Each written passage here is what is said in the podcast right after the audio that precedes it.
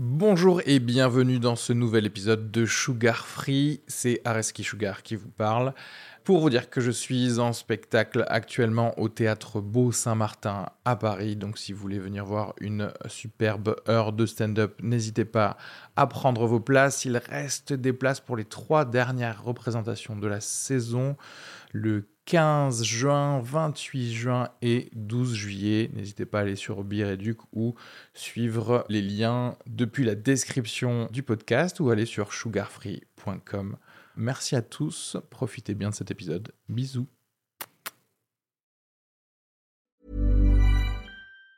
Planning for your next trip? Elevate your travel style with Quince. Quince has all the jet setting essentials you'll want for your next getaway, like European linen premium luggage options, buttery soft Italian leather bags, and so much more. And it's all priced at 50 to 80% less than similar brands. Plus, Quince only works with factories that use safe and ethical manufacturing practices. Pack your bags with high-quality essentials you'll be wearing for vacations to come with Quince. Go to quince.com slash trip for free shipping and 365-day returns.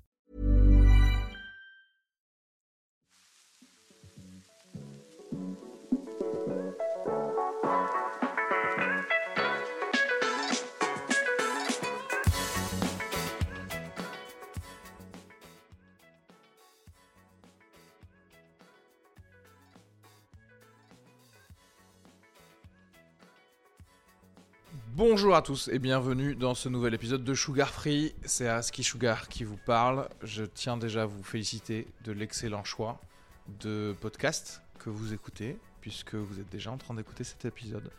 Euh, Aujourd'hui, je recevais Clément Kersual et Richard Sabac, deux humoristes. euh, Oh là là là là, qu'est-ce que j'ai envie de dire en intro en fait?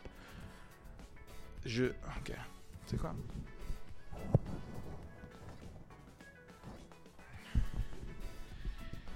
Euh, Écoutez. Bonjour à tous, bienvenue dans ce nouvel épisode de Sugar Free. C'est Areski Sugar qui vous parle. C'est une intro absolument superflue parce que j'ai rien de particulier à dire, si ce n'est que procédure habituelle. J'ai reçu deux humoristes euh, pour euh, déconner avec eux et qu'au final, on a parlé politique comme d'habitude. C'est marrant parce que je réalise que à chaque fois que je reçois des gens euh, qui commencent à devenir euh, des, des potes, euh, le contexte du podcast fait, je crois, le fait que peut-être on soit filmé, etc. Tout de suite, ça, on a envie d'être sérieux, comme si on allait être écouté par, par France Télévisions. Et et il y a ce truc où, euh, bah ouais, on est obligé de parler de, de, l'Ukraine un peu. Alors, bien sûr, toujours en, en envoyant d'autres blagues, mais on a besoin de parler de l'état euh, de, des choses politiques actuelles. Et ensuite, on se déride un peu. Et, et probablement, voilà, Clément et, et Richard, si je les recevais euh, une nouvelle fois, ça irait totalement dans le n'importe quoi. Mais, et la blague pure. Mais c'est vrai que là, ok, on, a parlé en fait. euh, alors quand je dis politique, je veux pas dire genre oui, on n'a pas parlé de des euh, programmes de Pécresse et de et d'Hidalgo ou je sais pas. Non, non, c'est juste que euh, il peut y avoir par exemple de la politique dans le stand-up, dans le sens où tiens, comment on peut avoir du succès, qu'est-ce qu'on doit faire, qu'est-ce qu'on est obligé de faire dans l'état actuel des choses, de l'art, les médias, etc., etc. Et après, c'est toujours intéressant euh, d'avoir euh, l'avis de différentes personnes qui viennent de différents temps et milieux, qui ont commencé le stand-up pas forcément au même moment, mais qui se retrouvent à avoir, euh, bah, tu vois, à devoir percer, entre guillemets. Donc voilà, j'espère que ça va vous plaire. Franchement, c'était très cool de parler avec eux et ce seront les bienvenus à n'importe quand. Euh, chez Sugar Free. Euh, N'hésitez pas à vous abonner à leurs réseaux sociaux, Instagram, etc. Et euh, pour euh, Richard, allez en spectacle tous les dimanches au point virgule. Clément K, ses dates sont données sur son Instagram parce que je sais qu'il a, des dates à Marseille notamment. Et moi, tous les jeudis à la petite loge. Voilà.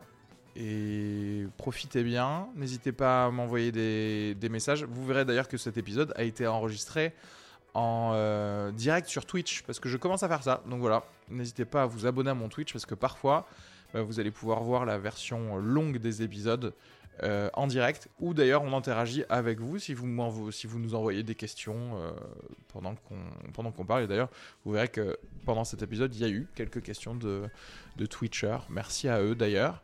Euh, on les remercie à la fin de cet épisode. Et euh, merci à toutes les personnes qui contribuent à mon Patreon. Patreon, c'est un endroit où vous pouvez mettre genre 2 euros par mois euh, pour un, artiste, ce qui permet en fait d'avoir, en l'occurrence pour moi, des épisodes exclusifs parce que j'en enregistre quelques-uns et vous pouvez voir des extraits sur, mon Instagram ou l'Instagram de, de ou sur mon YouTube d'ailleurs. Euh, et voilà, ça me permet d'avoir euh, une relation euh, spéciale avec vous et aussi ouais de faire du contenu exclusif et de maintenir en vrai le, le podcast sans mettre forcément de la pub à l'intérieur pour euh, Monsanto ou Dassault System quoi. D'accord? Cela dit, c'est open. D'accord? Si vous avez une marque spécialement d'armes, je suis vraiment intéressé par faire la pub de votre arme dans mon podcast. Voilà. Bisous à tous, profitez bien.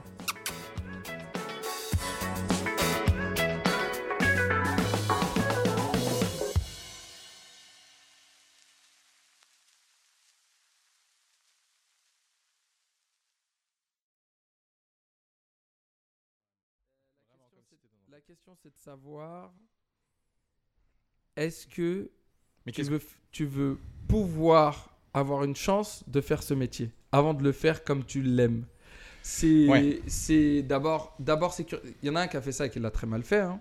C'est Dieudonné Ouais. Mm. qui, arrivé à un certain niveau de notoriété, a dégringolé dans une euh, folie petit à petit. Ouais. Là où c'était encore drôle, puis après il y a une, euh, une césure, euh, un fossé où là on pouvait plus le suivre. Mais alors que j'étais, moi je suis, alors que c'est pas un discours lycée là, mais moi j'étais capable de le suivre jusqu'à un certain moment. Et il y a eu une rupture après quand il faisait ses vidéos là sur YouTube. Là je me suis dit Ouais. il part trop loin en fait, et il est trop Ouais. con. Et il a vraiment pété un plomb. Je voulais pas le dire jusqu'au bout, mais il a vraiment pété un plomb. Et, euh, et donc, à partir de là, il peut se permettre de faire de la merde.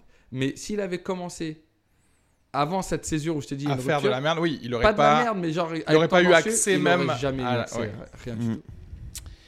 Bah après ça c'est le gros truc difficile, c'est-à-dire que moi, est-ce que moi je vais regarder ou plus facilement aller regarder quelqu'un? En fait, moi je crois que oui parce que il y a des gens que moi j'ai écouté euh, ou j'ai vu leur set etc aux États-Unis et je suis devenu fan d'eux euh, alors qu'ils sont pas ils sont pas connus.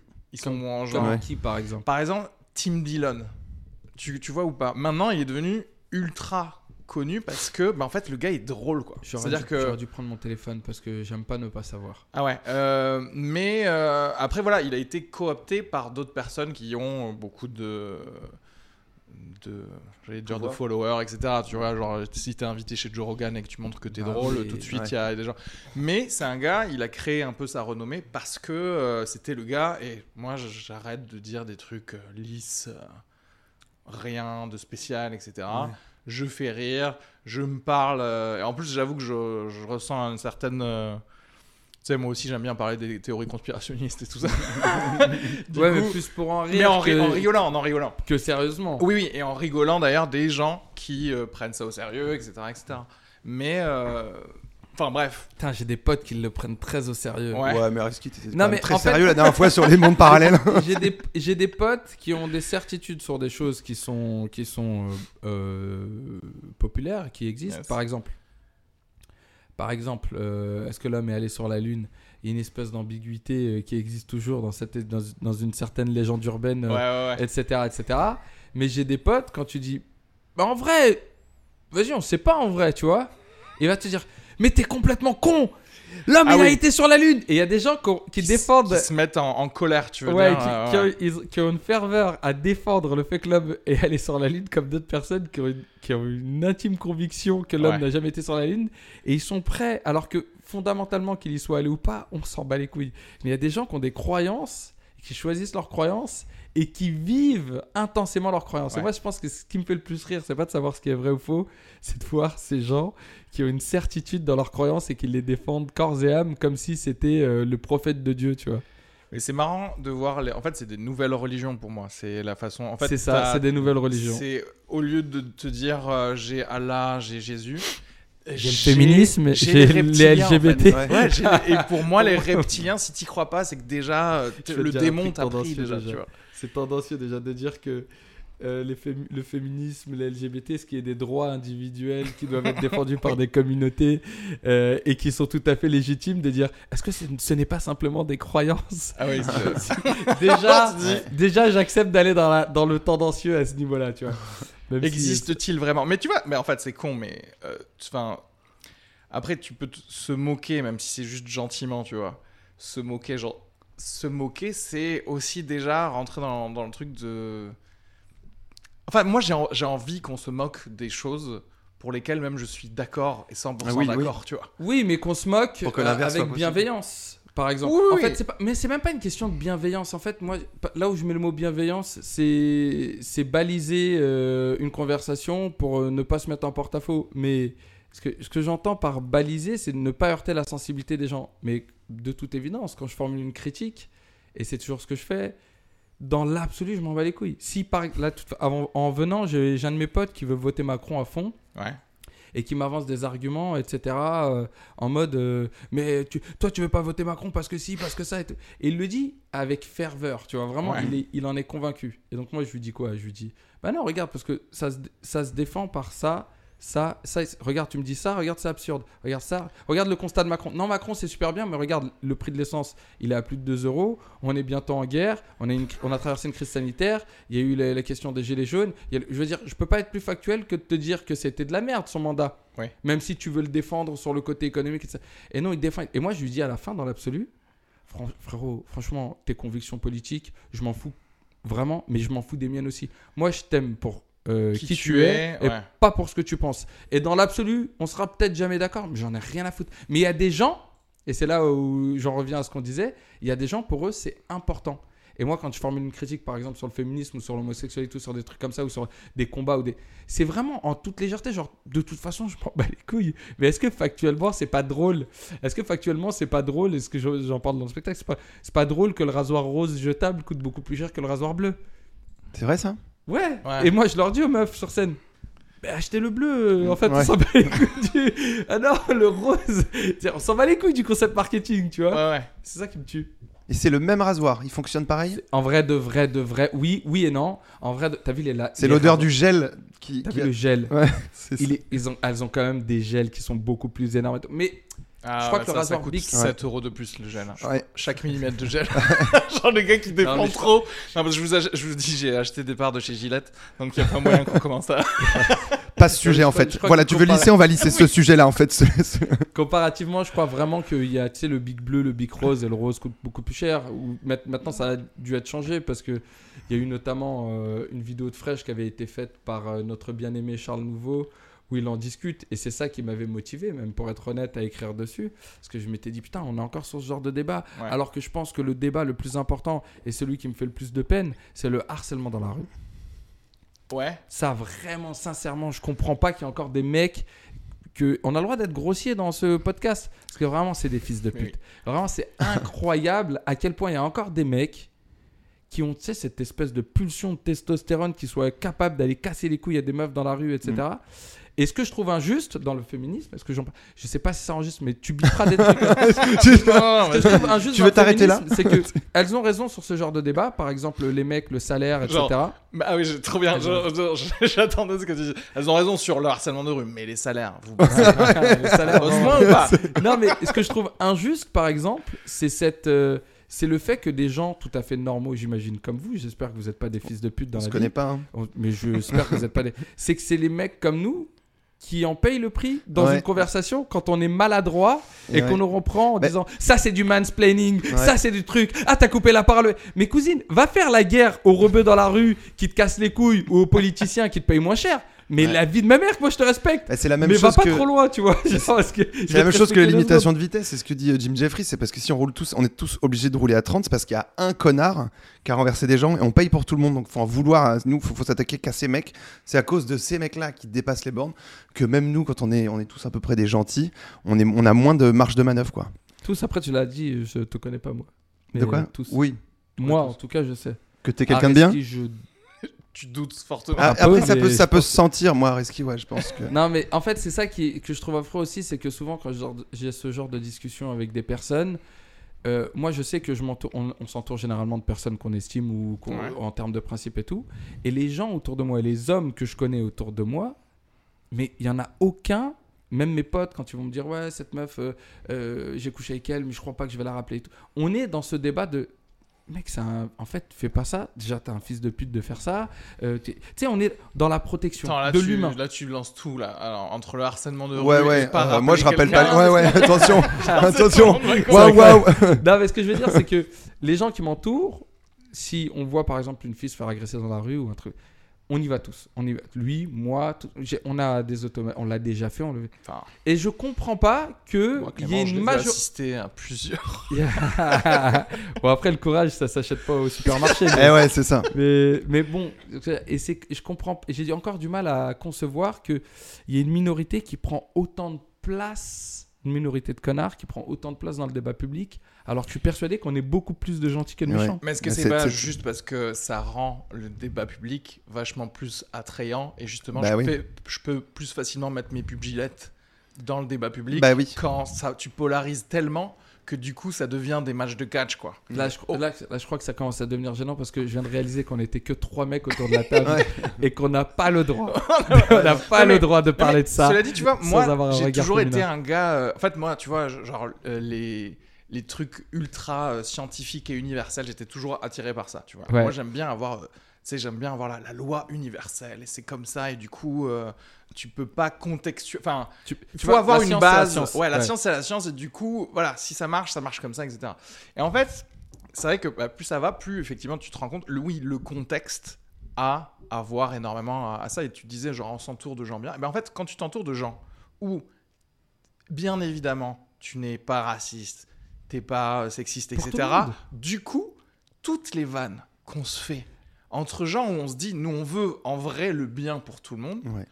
ben en fait, il y a zéro limite aux vannes qu'on se fait. Parce qu'on sait que le substrat, il est, il est bienveillant, en fait. Ouais. Donc en fait, on, on, on ordinarise quelque chose qui ne doit plus être ordinaire, c'est ça? Alors, mais du coup, c'est c'est ça le truc, c'est qu'on ordinarise pas vraiment parce qu'on C'est une sait... néologie, hein, on que- on, s- précise non, non, parce que mais- les gens ils vont se dire On sait très bien que derrière, dès que tu sors de ton groupe de potes que tu sais bienveillants, euh, ben dès que tu as, une...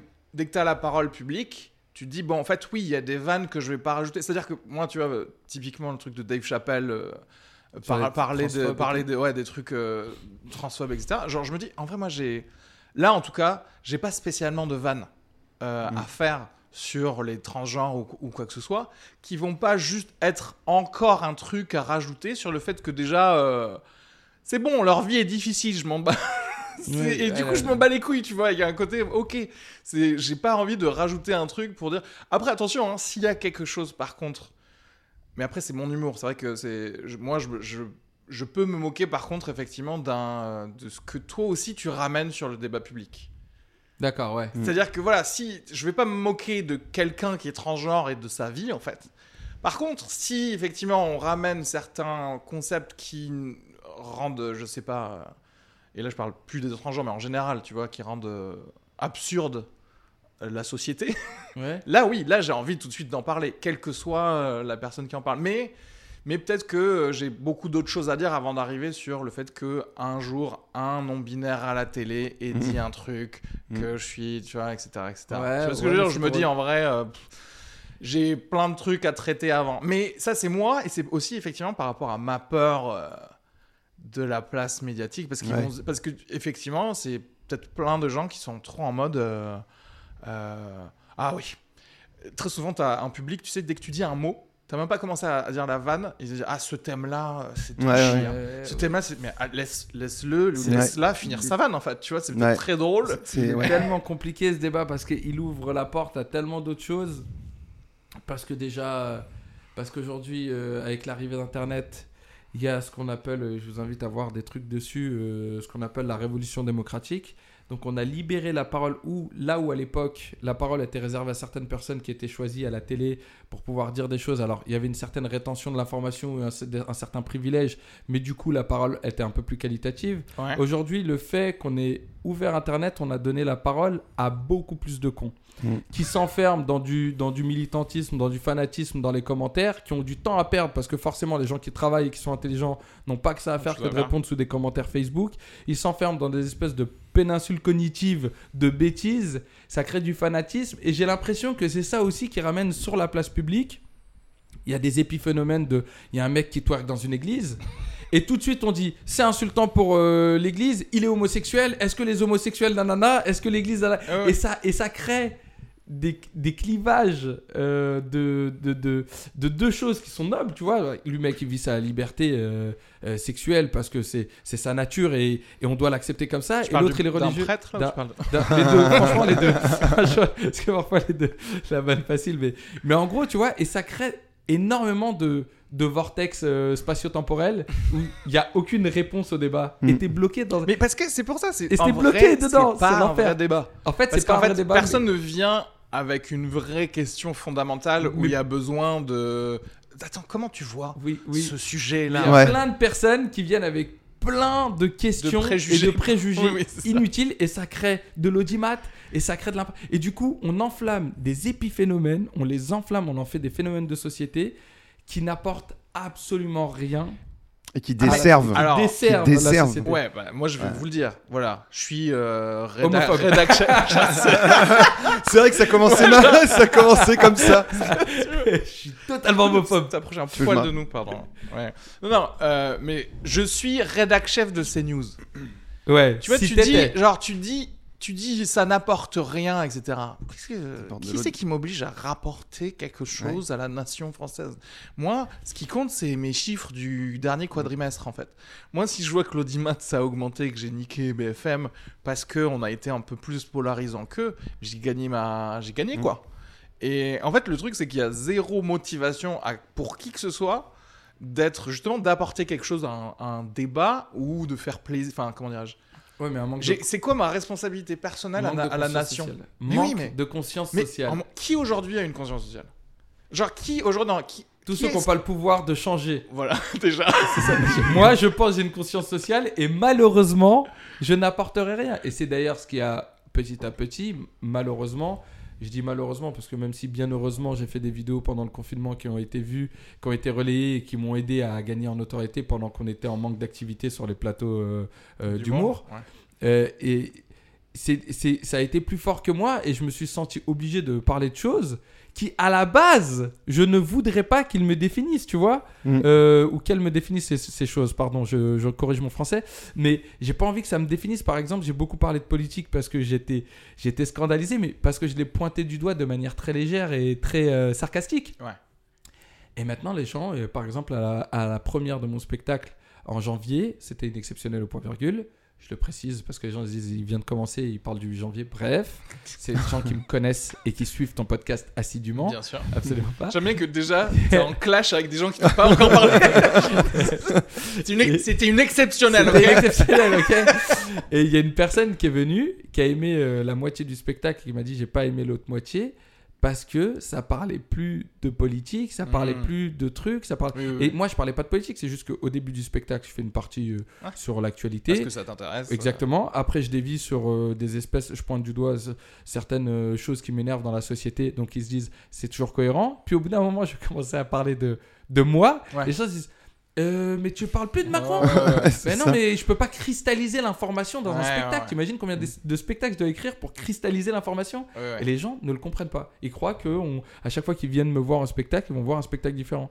Et c'est là où tu te rends compte qu'on a encore tellement de chemin pour pouvoir, euh, en, stand-up, hein, éduquer les gens à ce qu'est vraiment le stand-up. Et c'est pas juste de l'impro et juste des trucs sur l'actualité. Ouais, Parce ouais. qu'aujourd'hui, pour faire la promotion de ton spectacle, tu vas balancer des choses que tu peux jeter. Ouais, Tu sur peux les- internet. Ouais. Si tu peux les jeter, tu vas pas écrire un truc super perspicace sur euh, quand tu prends ton café le matin parce que tu sais que c'est intemporel et que si c'est intemp- intemporel, tu peux l'utiliser pendant longtemps sur les plateaux. Ouais. Mais tu vas acheter un truc sur la politique, sur l'actualité, sur des phénomènes de société. Et les gens se disent Maintenant, je veux que lui, il me parle que de ça. Et s'il parle pas de ça, et bah je vais mettre une mauvaise critique sur Biréduc. Mais tu vois, c'est typiquement, moi, entre guillemets, euh, un, un peu le- d'ailleurs le souci que j'ai avec ce podcast, où je me dis, ce podcast, j'ai envie d'inviter les gens que j'ai envie d'inviter. Et que voilà, aujourd'hui c'est deux humoristes, mais demain euh, c'est une microbiologiste parce que j'ai envie de parler de ça, tu vois. Ouais, mais après, Et en fait- les gens. En... Ouais, en fait, le problème, c'est que je, et je le vois, hein, c'est-à-dire que moi, j'ai mis plus de temps à rabattre des gens qui pourraient être intéressés par tous ces gens-là que je peux recevoir.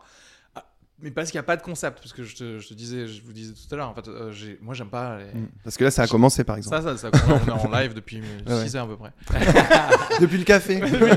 non mais Mais tu vois, j'ai pas envie d'être en mode. euh, Encore une fois, j'ai pas envie de faire. Si c'est pour une faire une émission télé, ben en fait, je vais proposer, je vais faire une plaquette Mm. et je vais l'envoyer à euh, une chaîne de télé, tu vois, ou Mm. un truc, une web. euh, Mais c'est intéressant, mais c'est noble ce que tu dis. Mais le problème, c'est qu'il y a des codes et des règles du jeu, et que quand tu sors des, des codes, et encore une fois, c'est ce que je te disais comparativement aux États-Unis, c'est qu'il n'y a, a pas assez de monde en France pour pouvoir nourrir Ouais. des espèces de, de, Je- de- de micro-ambitions créatives comme. euh, Je, je sais pas si. Est-ce que c'est pas faux ça? Parce que regarde, C'est pas regarde faux, les, les. États-Unis, parce que regarde, on a dit, ils, étaient- ils sont 350 millions. Ok, c'est bon, c'est 5 fois plus. Ok, c'est 6 fois plus que, que la- en France. ouais.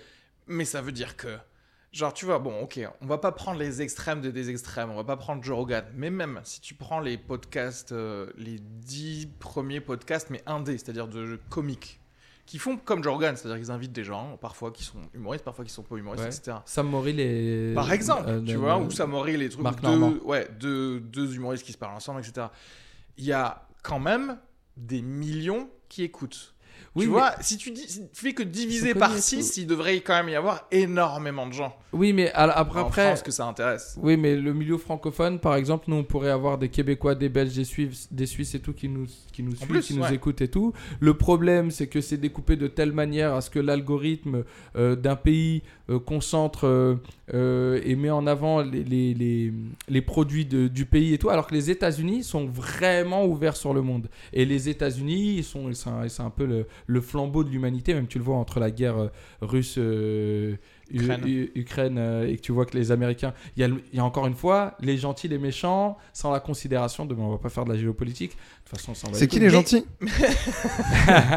C'est pas si évident que ça. C'est. euh, C'est- bah, les méchants, c'est pas si évident que ça non plus. C'est Oui, ça qui est drôle. Mais, mais justement, en fait, moi je suis d'accord. hein. C'est-à-dire que les Américains, depuis euh, les années 50, ils dictent la culture pour tout le monde. tu vois. Exactement. Et en fait, moi, en fait, moi, ça me va. Oui, voilà. Comment ça se fait que vu qu'ils dictent la culture pour tout le monde, le podcast, par exemple, ou le stand-up, ça a du mal encore Ouais. à se comprendre en France, tu vois? Mais en France, parce, ouais. Parce que nous, on a une culture forte du théâtre. Moi, j'ai remarqué, en- après, c'est que mon analyse de. Voilà, j'intellectualise certaines Non, mais choses, c'est mon hein. empirisme et tout.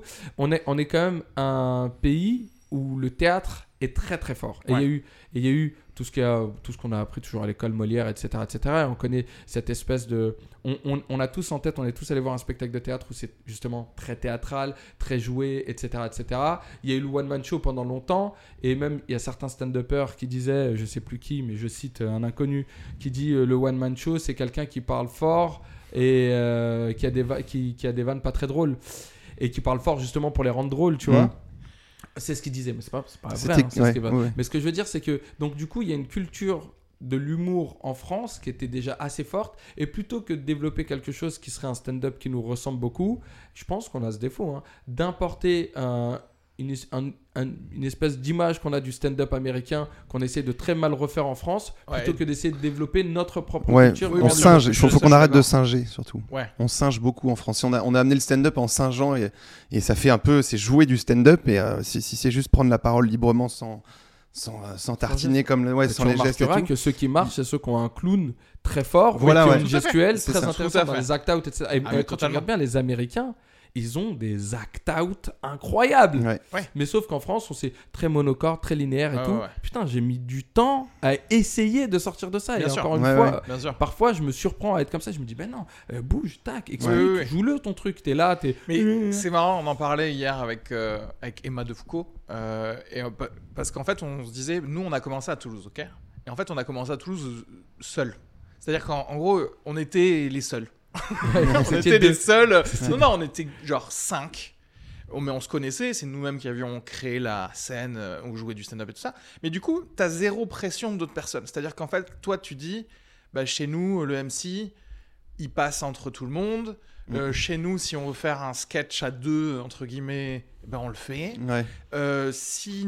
Et en fait, du coup, c'est con, mais on s'est dit, putain, on a, on a de la chance en fait. On Vous avez, la- créé vos, on a- vous on avez a- créé vos propres codes par-dessus couple. Disons qu'en en tout cas, on était un peu plus libre. Ouais. Et que quand on est arrivé, là, on subit aussi. hein. C'est-à-dire que maintenant qu'on est à. Paris là, depuis 2-3 ans, ouais, c'est-à-dire qu'en fait, que tu le veuilles ou non, t'as la pression de. Ben, en fait, si tu vas à tous les plateaux, du, toutes les soirées du mois, il y a se ressemblent six toutes. autres personnes qui font quelque chose comme ça, Mm. avec une même cadence, avec une même musicalité du truc et tout. Que tu veuilles ou non, tu dis, eh, c'est pas moi ça, Ouais. c'est pas moi ça. Et en fait, euh, au bout de trois soirées, euh, tu. Ah, tu commences un peu à faire ça, quoi. Ouais. Tu commences aussi à dire, bon ben ouais, moi aussi. Il faut que j'ai six minutes et que je fasse nanana, nanana, tu Ouais. vois, et que, et en fait, est-ce que ça, que tu le veuilles ou non, t'es perméable en fait, t'es perméable à ce qu'il y a autour de toi, et c'est marrant parce que bon, après, euh, on avait assez, enfin, il y a plusieurs euh, paramètres. Déjà, on était, on est déjà trentenaire et on avait cette expérience de, de Toulouse pour quand même se rediriger à chaque fois. C'est-à-dire, Oui, tu, sais, oui, oui. tu te dis genre, oula, là, je suis en train de faire un truc qui est pas moi, Ouais. et je le fais parce que j'ai trop vu ça et j'ai trop été Ouais, et si tu t'es déjà construit toi. euh, Voilà, c'est- c'est-à-dire voilà. que du coup, tu peux au moins te dire, oula, je Ouais. suis pas en train de faire ça, et donc te recorriger, dire peut-être je fais d'autres choses, je fais d'autres plateaux où je vais Ouais. jouer que mon heure ou mes- des demi-heures avec des gens que je connais, et donc tu te. Mais quelqu'un qui naît dans ça, Oui, oui. il, il a tout de suite des codes qui, encore une fois, sont des faux codes. C'est-à-dire que, comme tu dis, genre, on a voulu importer un truc et le, et le plastiquer sur, euh, effectivement, le théâtre. Et tu le vois avec le public. Le public, euh, ils sont, c'est comme des fous. Dès que tu commences à faire du jeu. Ouais. d'ailleurs, j'étais là, là, putain, il y a deux semaines, j'ai joué mon spectacle et, et c'était le pire public que j'ai, que j'ai. Genre, je le, vraiment, je le haïssais. Genre, en fait, c'était des gens. C'est-à-dire que j'ai la, toute la vibe du public. J'ai euh, réussi à voir la conclusion de qui c'était à la fin du spectacle. Tu leur as dit. non, je l'aurais pas dit, mais franchement, allez tous vous faire foutre. C'était quelle date que les gens se reconnaissent J'espère qu'ils t'écoutent. J'espère qu'ils se disent.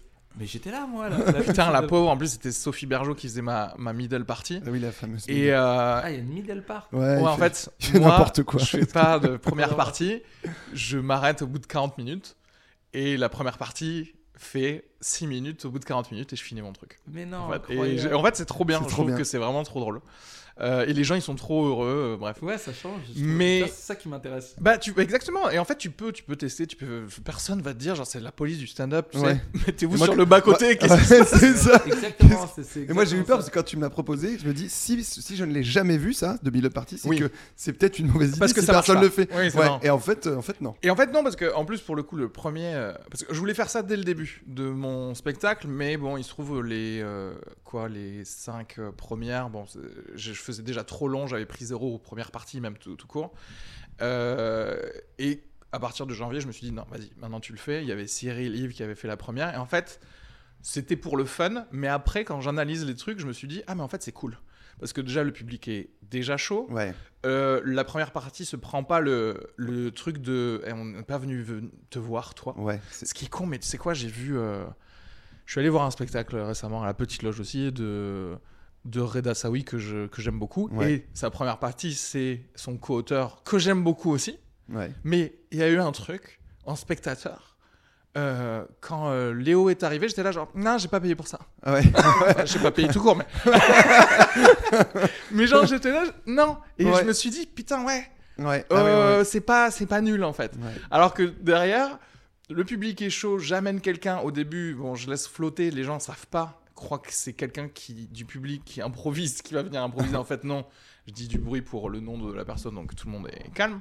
Et en fait, je me dis, ah, il y a que des bonus en fait. Il y a que des bonus, ça refresh tout le monde pour mon dernier set de la fin qui fait Mm. euh, 15 minutes, tu vois.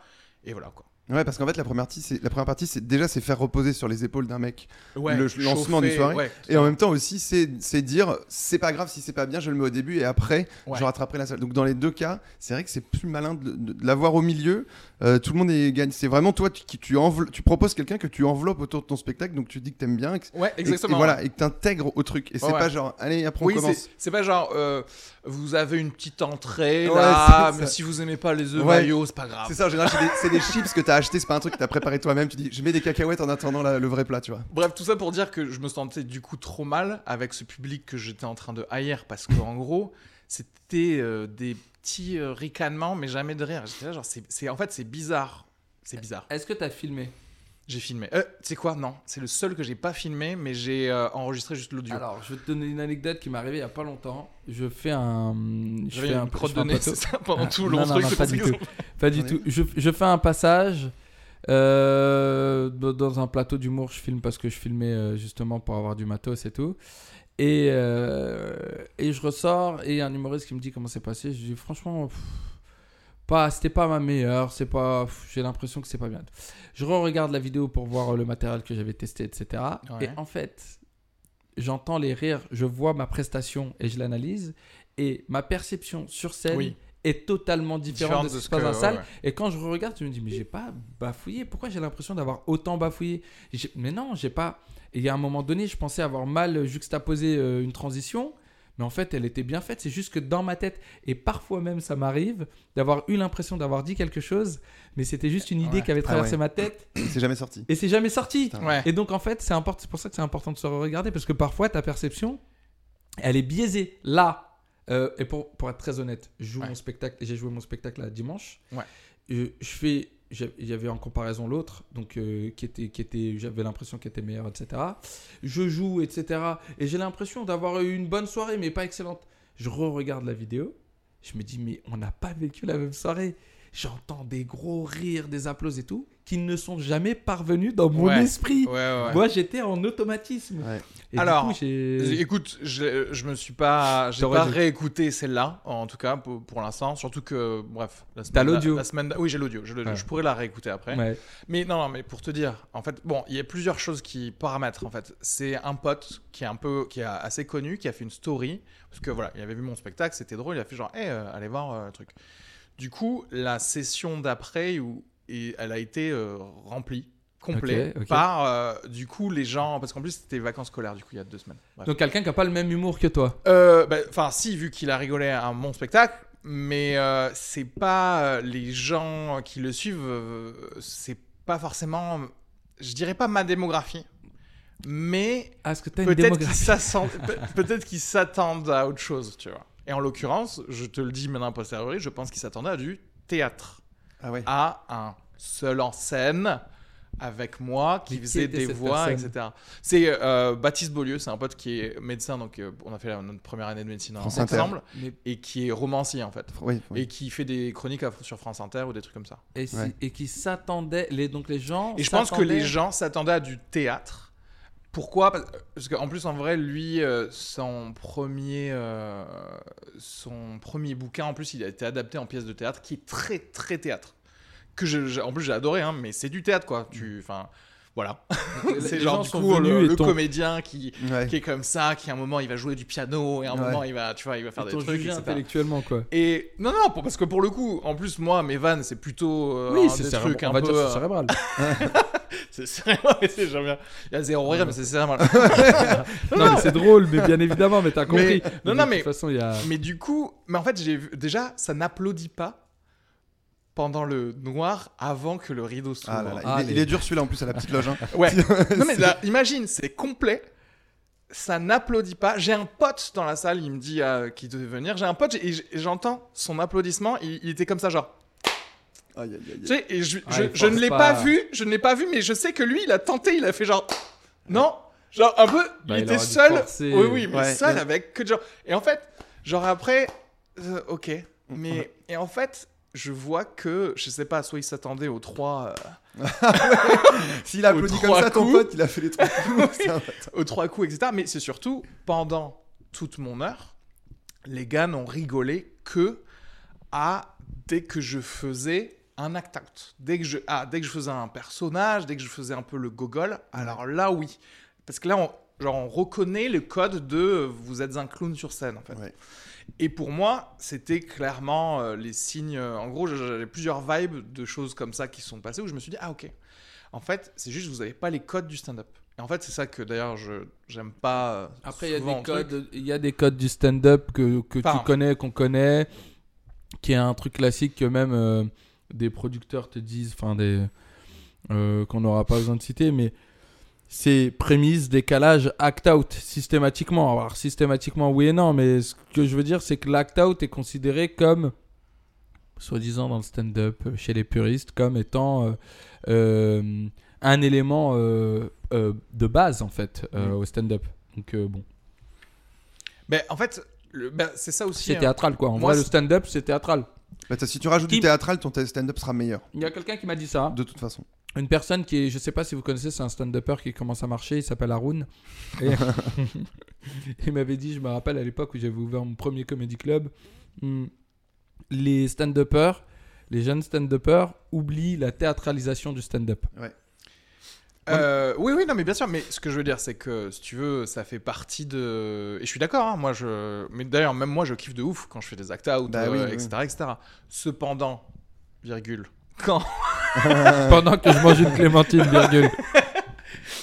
quand le public. En fait, j'ai senti qu'ils étaient perdus. Et j'ai senti qu'ils étaient perdus, genre. euh, ça, a ça a commencé, en fait. Ils nous parlent, en fait. Tu vois ce que je. Qu'est-ce qui se passe? Et genre, ah oui, voilà le code de. Alors, moi, ça m'a fait particulièrement chier parce que je peux être spectateur et de stand-up Ouais. et de théâtre. Et que même si je ne sais pas ce que tu m'emmènes voir, Mm. dans les dix premières secondes de ce qui se passe, j'accepte tout ce qui se passe. Oui, oui. Je me dis, ah, ok, c'est ça que tu vas faire. C'est une C'est éducation. ça que tu vas faire, je, le- je le, je le prends, je suis ouvert. Voyons voir comment tu le fais toi. Est-ce que tu arrives à m'emmener dans, dans le truc, etc., etc. Et là, il y a eu un côté de non, non, non. Ce n'est pas les codes de ce qu'on connaît en fait. Après, ça se trouve, eh, je vous raconte tout ça, mais en fait, j'ai juste bidé tout court. Exactement ce que j'allais dire. J'allais dire, est-ce que si on, on est honnête et qu'on parle euh, pour un mec qui te connaît pas, qui se dit ouais, mais ça se trouve, frère, t'as- Non mais juste en vrai, je pense que euh, je vais te dire en fait ce qui s'est passé c'est que probablement ça n'a pas aidé, c'est-à-dire qu'en fait les 15 premières minutes quand j'ai vu comment Mais ils oui, je étaient, sais très bien. Bah, t'as pas envie, t'as genre moins t'as pas envie, mais après j'ai quand même délivré de ouf du- le boulot quoi. Ouais, Dans le sens où en vrai euh, bon pour le coup je vais plus faire confiance euh, à la stand-upeuse euh, Sophie et au et euh, à Melissa à la régie, tu vois, qui me dit non non, en fait, il y a un moment, ça s'est vu qu'à un moment tu t'es dit rien à foutre, Ah ouais. j'y vais. Quand même. Moi, j'appelle ça un tout droit, moi. J'ai- Vraiment, j'appelle ça Non, un tout droit. Attention, tu- pas en mode tout droit, tout droit, mais genre en mode quand même. Je vais faire. euh, C'est-à-dire, je, je vais pas euh, juste en Ouais, à la t'expédies course. pas, tu J'expédie travail. pas, mais genre, je, ouais. C'est-à-dire qu'en fait, je me dis, c'est c'est comme si je faisais une répète devant deux, deux personnes, quoi. Mm. Je, le, je le fais quand même. Je le, enfin, c'est-à-dire, je. Mais ils ont peut-être pris, euh. Si moi me faire une répète devant deux personnes, mais tu te dis, ah, une le fils de vraie- pute, j'ai payé pour Ouais, lui, quoi. C'est difficile, mais non, mais une vraie répète dans le sens où genre tu y vas et tu joues tout ce qu'il y a à jouer quand même, Ouais. tu vois. C'est pas une italienne. Ouais, justement, oui, c'est- pas une italienne, une répète. Euh, mais bon, bref, à la fin, etc., il se passe, il se passe tout ça. Et effectivement, je vais pas te mentir, c'est sûr que s'il y avait euh, 10 personnes qui avaient, eux, par contre, les codes du stand-up dans la salle, bah oui, ça, l'ambiance, ça fait que c'était quand même niqué. Tu vois Oui, Mais, oui. euh, mais après, je sais pas, après, ça se Parfois, c'est on juste rencontre pas, la juste mauvaise. pas. Oui, c'est ça. c'est- juste la, ça la arrive. mauvaise. euh, Et des fois, il y a enfin, une fois encore, il n'y a pas de rire. Surtout si c'est des. En fonction du public, il n'y a pas de rire, mais les gens ont, ont quand même. euh, euh, ouais, justement, ils ont rigolé quand c'était ouvertement, c'est une blague, je fais le gogol, mais ils ont rigolé intérieurement à tout ce qui était stand-up. Ils pas, savent pas qu'il faut. masques. le- Non, leur- ils pas n'ont pas le muscle pour s'exclaffer de oui, quelqu'un qui fait du stand-up, mais dès que c'est. Il y a un petit poète poète à la fin de ta phrase. Non, mais j'exagère, tu vois. Non, Et eux, c'est le truc où il y a marqué là, c'est pour. ri- On rigole. Là, Riez vous fort, avez vous avez le droit. ouais. J'ai fait des traits d'esprit qui vous ont plu, mais là, ça c'est drôle en plus. ça, mais celle d'après, où à mon avis, j'ai bénéficié aussi, euh, pareil, du même remplissage de. Ouais, mais pas de tout mon- sur de- lui. le de mon pote. Non, non, non, mais celle d'après, elle était, c'était euh, trop, trop bien, quoi. Tu Oui, vois mais en fait, mais j'ai pas adressé aussi le fait que ah, peut-être que vous venez because vous aviez vu cette story. Oui. Et j'ai adressé le truc. J'ai dit, par contre, je vous, je vous dis tout de suite, c'est pas. Tu vois Ça peut, ça peut pas, ça peut pas être toujours de la faute de l'humoriste selon moi. Ça peut pas tout le temps. Ça peut. Il y a des, il y a des soirs où tu rencontres pas ton public. Ouais, c'est ça. Bah, Et même si tu as l'énergie, et même si le lendemain, euh, on envoie un des Panames, tu fais trois jours de suite, c'est rempli de la même manière, et il y a un soir où tout le monde va bider, Ouais, ouais, ouais. sans exception. Oui, oui, c'est ça. Donc euh, c'est la vie, c'est comme ça. Après, je dois souligner, c'était c'était le jour de la guerre euh, Ukraine-Russie. en fait. Et c'est vrai le- que ça nous touche beaucoup, ça. Non, non, mais je trouvais pas qu'il y avait une euh, vibe zarbe. Franchement, on était euh, J'ai tout de suite fait des vannes, moi. à 17. ouais, oui, nous, on était prêts à faire des vannes. Mais le public, je sais pas s'il était prêt à les écouter en fait. Ouais, Oui, parce qu'ils avaient déjà réservé depuis longtemps. Et puis, peut, peut y avoir des gens qui, qui aiment ton humour, mais ils réservent une semaine à l'avance. Et puis, le jour où ils y vont, bah, c'est une mauvaise journée. Donc, euh, non, en fait. C'est que des gens qui ont passé une mauvaise vrai, journée. c'est vrai, c'est vrai. Non, parce vrai. que, attends, parce que du coup, j'espère que je, je sonne pas comme un connard, mais genre, je suis le premier Non, je pense à pas. M'en à m'en vouloir dès que ça va, même que moyennement, Ouais. sur une scène, c'est je me, je me fouette pendant 10 jours après. Donc, c'est 10 jours, c'est beaucoup. 10 jours. Deux, moi, Donc, je parfois, m'arrête à j'ai deux. des doubles fouettages en, Ah ouais. en même temps. Ah oui. C'est que C'est tu des dois amis aimer qui ça. sont là pour te dire oui, mais le public. oui, c'est oui, voilà, à toi, ça. c'est- toi tu, dois, tu dois rien dire. Et toi. là, justement, pour le coup, je me suis autorisé le fait de dire non. Là, c'est le public.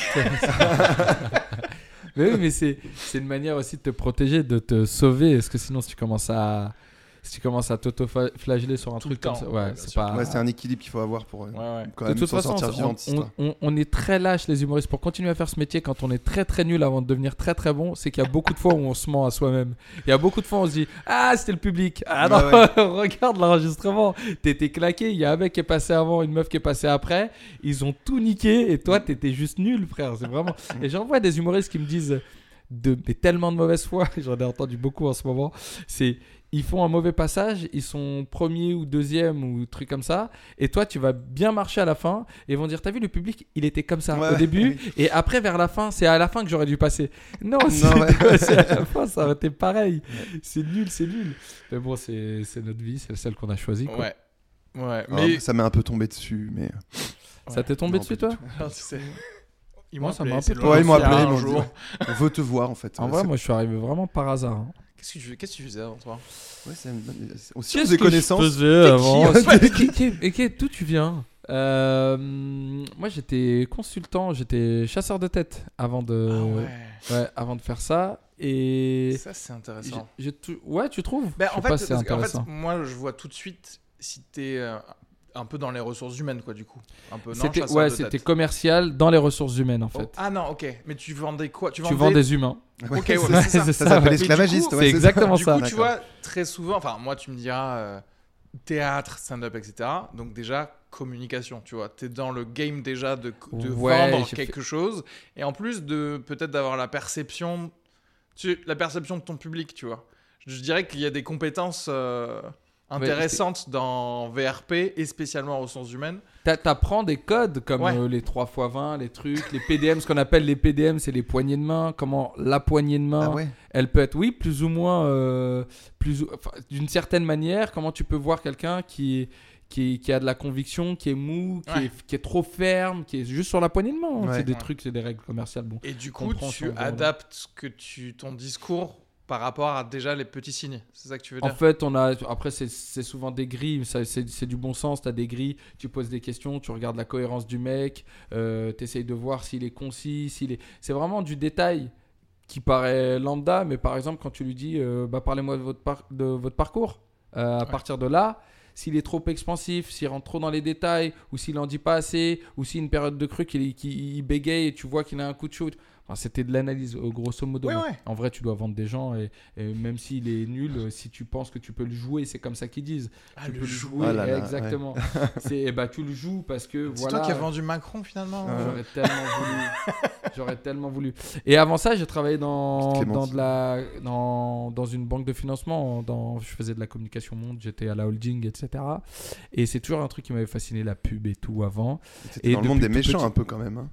Et j'ai décidé Ouais. d'en partir. En fait, j'étais dans le monde des méchants parce que euh, j'avais un besoin d'accomplissement euh, social Ouais. dans le fait d'avoir des diplômes et de réussir à faire ce que tous les. En fait, ça va être très bizarre ce que je vais dire parce que je m'appelle Richard, etc. etc. mais je viens d'une famille euh, d'immigrés, réfugiés politiques et tout. Et toute ma vie, je me suis appliqué à vouloir être blanc. Ouais, ouais. Je vais Bah pas oui. te mentir, hein. les mecs qui avaient des polo Ralph Lauren, qui étaient dans des écoles catholiques, etc. Je voulais être eux, je voulais faire les mêmes études qu'eux parce que je voulais me prouver que mon cerveau fonctionnait aussi bien que le leur. Bah, et puis Et une fois que j'ai eu des qui ont le pouvoir, quoi. Exact. Entre guillemets, ouais. En Enfin, tout cas, ils ont le pouvoir. En tout cas, tu sais, tu perçois qui commande qui quoi. Non, mais en fait, en vrai, ils ont le pouvoir sans avoir le pouvoir. C'est une, une phrase, j'en discutais avec un pote il y a pas longtemps. Euh, quand tu demandes à 50 Cent comment il fait pour euh, faire des placements euh, et gagner beaucoup d'oseille, il te répond ce que d'autres millionnaires te répondent. Il dit J'ai pas fait Harvard, mais j'emploie des gens qui font Harvard.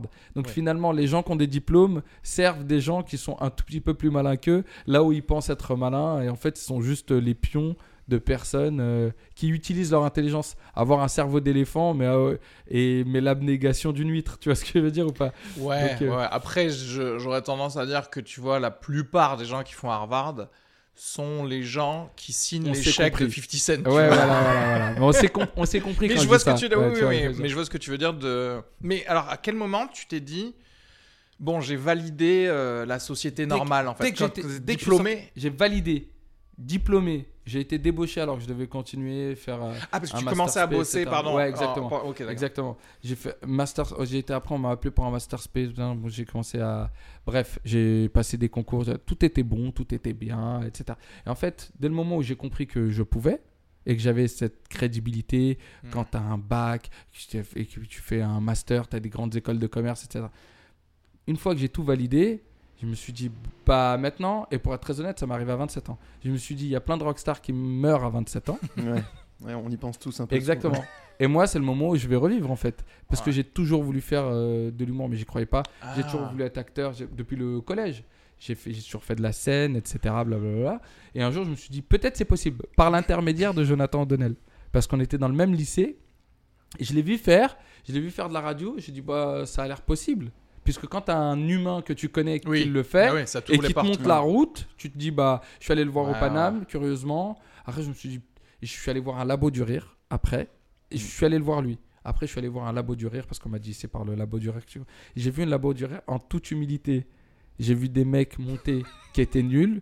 Je me suis dit Je peux faire ça. Ouais, ouais. bah, je peux faire ça. C'est pas bien de dire ça, mais horrible. on le fait. La vérité, Ouais, c'est ça. Et, et je l'ai fait et j'ai invité tous mes potes pour la première et pour qu'ils me fassent un débrief après pour qu'ils me disent honnêtement si oui ou non je fais pour Ouais, ça.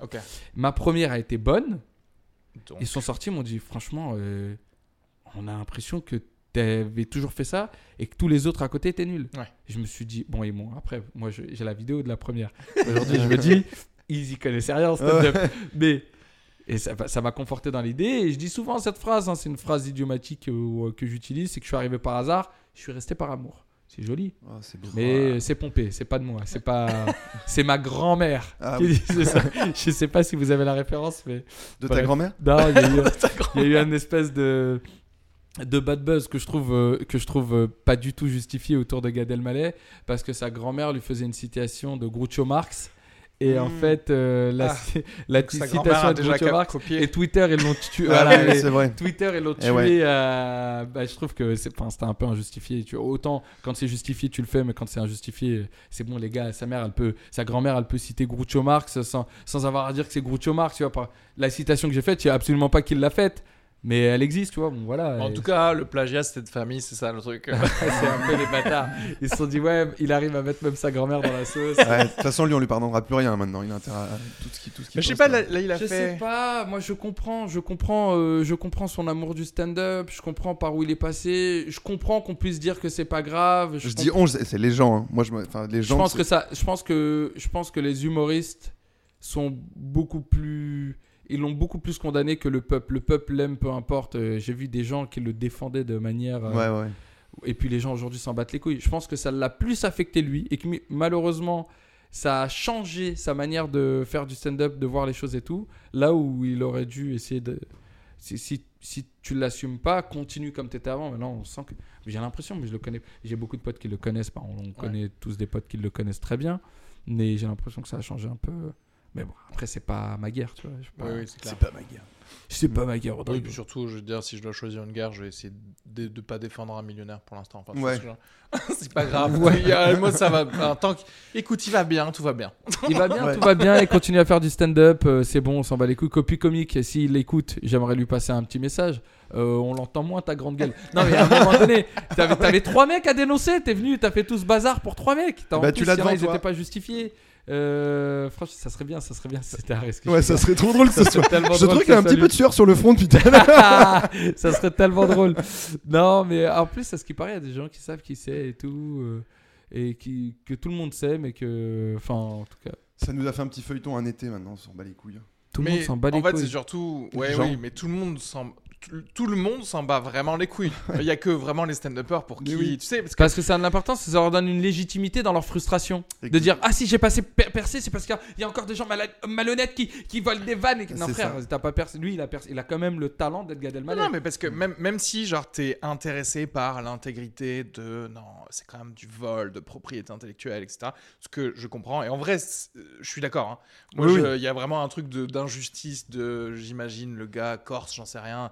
Tu sais, qui perce pas et qu'en plus on lui vole des trucs, euh, ça doit être euh, un peu horrible, etc., etc. Mais il avait qu'une bonne idée, le mec. Il Mais- était drôle que sur une vanne. Mais je sais, après, je sais pas. euh, Mais, mais ce que je veux dire, c'est que vraiment, nous, on a cru que c'était mon- mondial parce que Ouais. c'était dans le Parisien, quoi. Ouais. Et en vrai, les, les gens, ils s'en battent les couilles. Genre, tu vois, ça passe dans Envoyé spécial pendant le monde s'en bat les 5 couilles. minutes. Ouais, Genre, J'étais quel- dedans, tous les autres- c'est pas, c'est vrai? Ouais Mais- je leur ai dit de pas me filmer, ils m'ont filmé au moment où je Ah donne ouais? le micro à Momoran. je leur ai dit, vous me filmez pas. J'ai donné le micro, tout le monde m'a attaqué le lendemain en me disant, euh, Richard, t'es copie comique. Le Paname et tout a un doute. Et je mets un message sur Facebook en disant, et ma chaîne YouTube avant battait son plein. Ouais. J'ai dit, s'il y en a encore un qui dit que je suis copie comique, Ça je prends son passer. sketch, je le vole je- en Ah oui, entièreté, je le filme et je le mets sur ma chaîne YouTube. C'est tout l'inverse de ce que ferait copie comique, tu vois. du coup, il n'y a plus personne qui va casser les couilles. Tu te défends par la. Bah oui, Par l'attaque, bah, bah vas-y, va voir Copy Comic et dis-lui euh, il a volé mon sketch. Comment tu fais à ce moment-là? Mais euh, non, non, mais après, je. Ça serait énorme Après- que ce soit après, toi, là, c'est une belle performance d'acteur, que ce soit Ça toi, copie bon, été Que là, tu, tu l'insultes à la caméra et tout. Il tu fait semblant. C'est Ouais, le Riddler, en fait. Ça va persister dans le. Moi j'ai deux, deux citations à faire pour que les gens comprennent à quel point c'est grave et c'est pas grave de voler. Il y a cette citation de, de Gabriel Chanel qui disait euh, Voler mes idées, j'en aurai d'autres. Ouais. Donc à ce moment-là, n'aie pas peur de te renouveler, même si c'est un jeu. confiance en, en toi. euh, Ouais, et Picasso qui disait euh, euh, les gens euh, qui ont du talent créent et ceux qui ont du génie volent.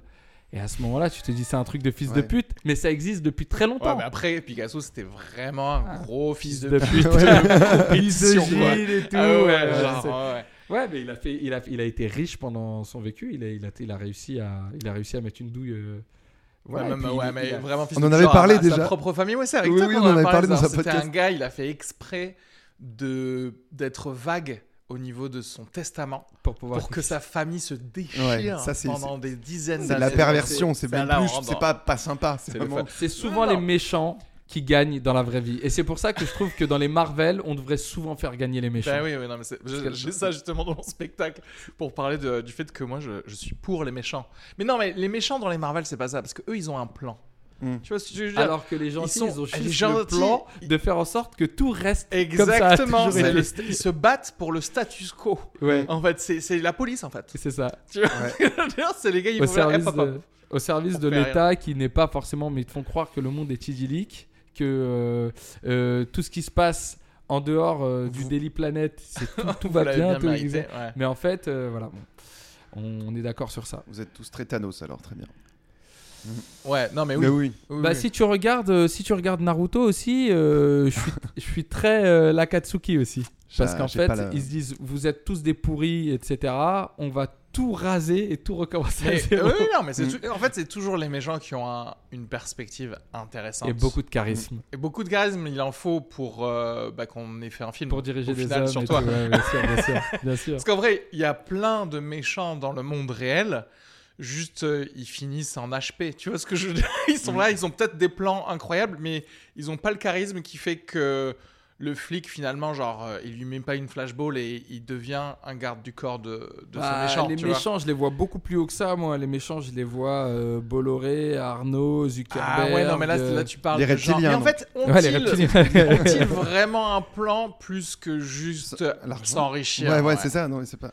Tu vois ce que je veux dire Et en plus, c'est pas s'enrichir, c'est gagner de plus en plus de pouvoir pour pouvoir avoir la possibilité de modeler le monde à leur sauce. Mais En C'est fait, pour- pour c'est un quand aussi. arrivent à modeler le monde en fait. Parce que moi, je vois le truc Il y en a hein, que tu dis. Facebook, ça a modelé de ouf. Non, non, non. Facebook, ça. Non, non, non. Elon Musk, tout ce qu'ils ont fait, Que- ça modèle d'une Que leur manière. outil ait modelé le monde, oui. Mais que eux, à la base, ils se soient dit je vais modeler le monde comme ça. Ça, j'y crois Non, pas. non, j'y crois pas. Par Mm. contre, qu'ils aient la possibilité de pouvoir, d'une certaine manière, euh, mettre. Quand tu vois que Elon Musk, il suffit qu'il fasse un tweet sur le Dogecoin pour Ouais. qu'il que- pour qu'il s'enflamme, euh, tu te dis, bon, bah, c'est intéressant, bah, fais des trucs. Mais c'est du troll, tu vois, pour moi. C'est du troll, c'est du troll. Mais c'est du troll de milliardaires. Genre, Oui, oui, genre, C'est on genre- rigole entre Ouais. 4 Oui, oui. milliardaires. Entre tu vois. 4 Nous, on est là sur le milliardaires, je tweet un mauvais truc sur le. Dogecoin, il y a 4 gars qui perdent leur maison. Tu vois, 4 Ouais. gars, Ouais. 400 000 gars Ouais, qui perdent leur maison.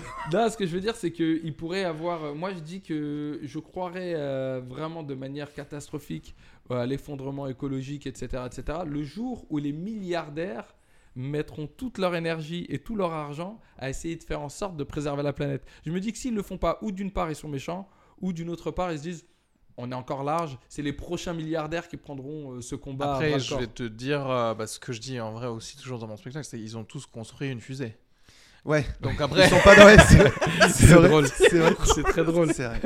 je dirais que peut-être qu'ils modèlent rien du tout, Ouais. mais ils sont là genre, oui, Oui, dès que la montée des eaux est un peu là. C'est drôle.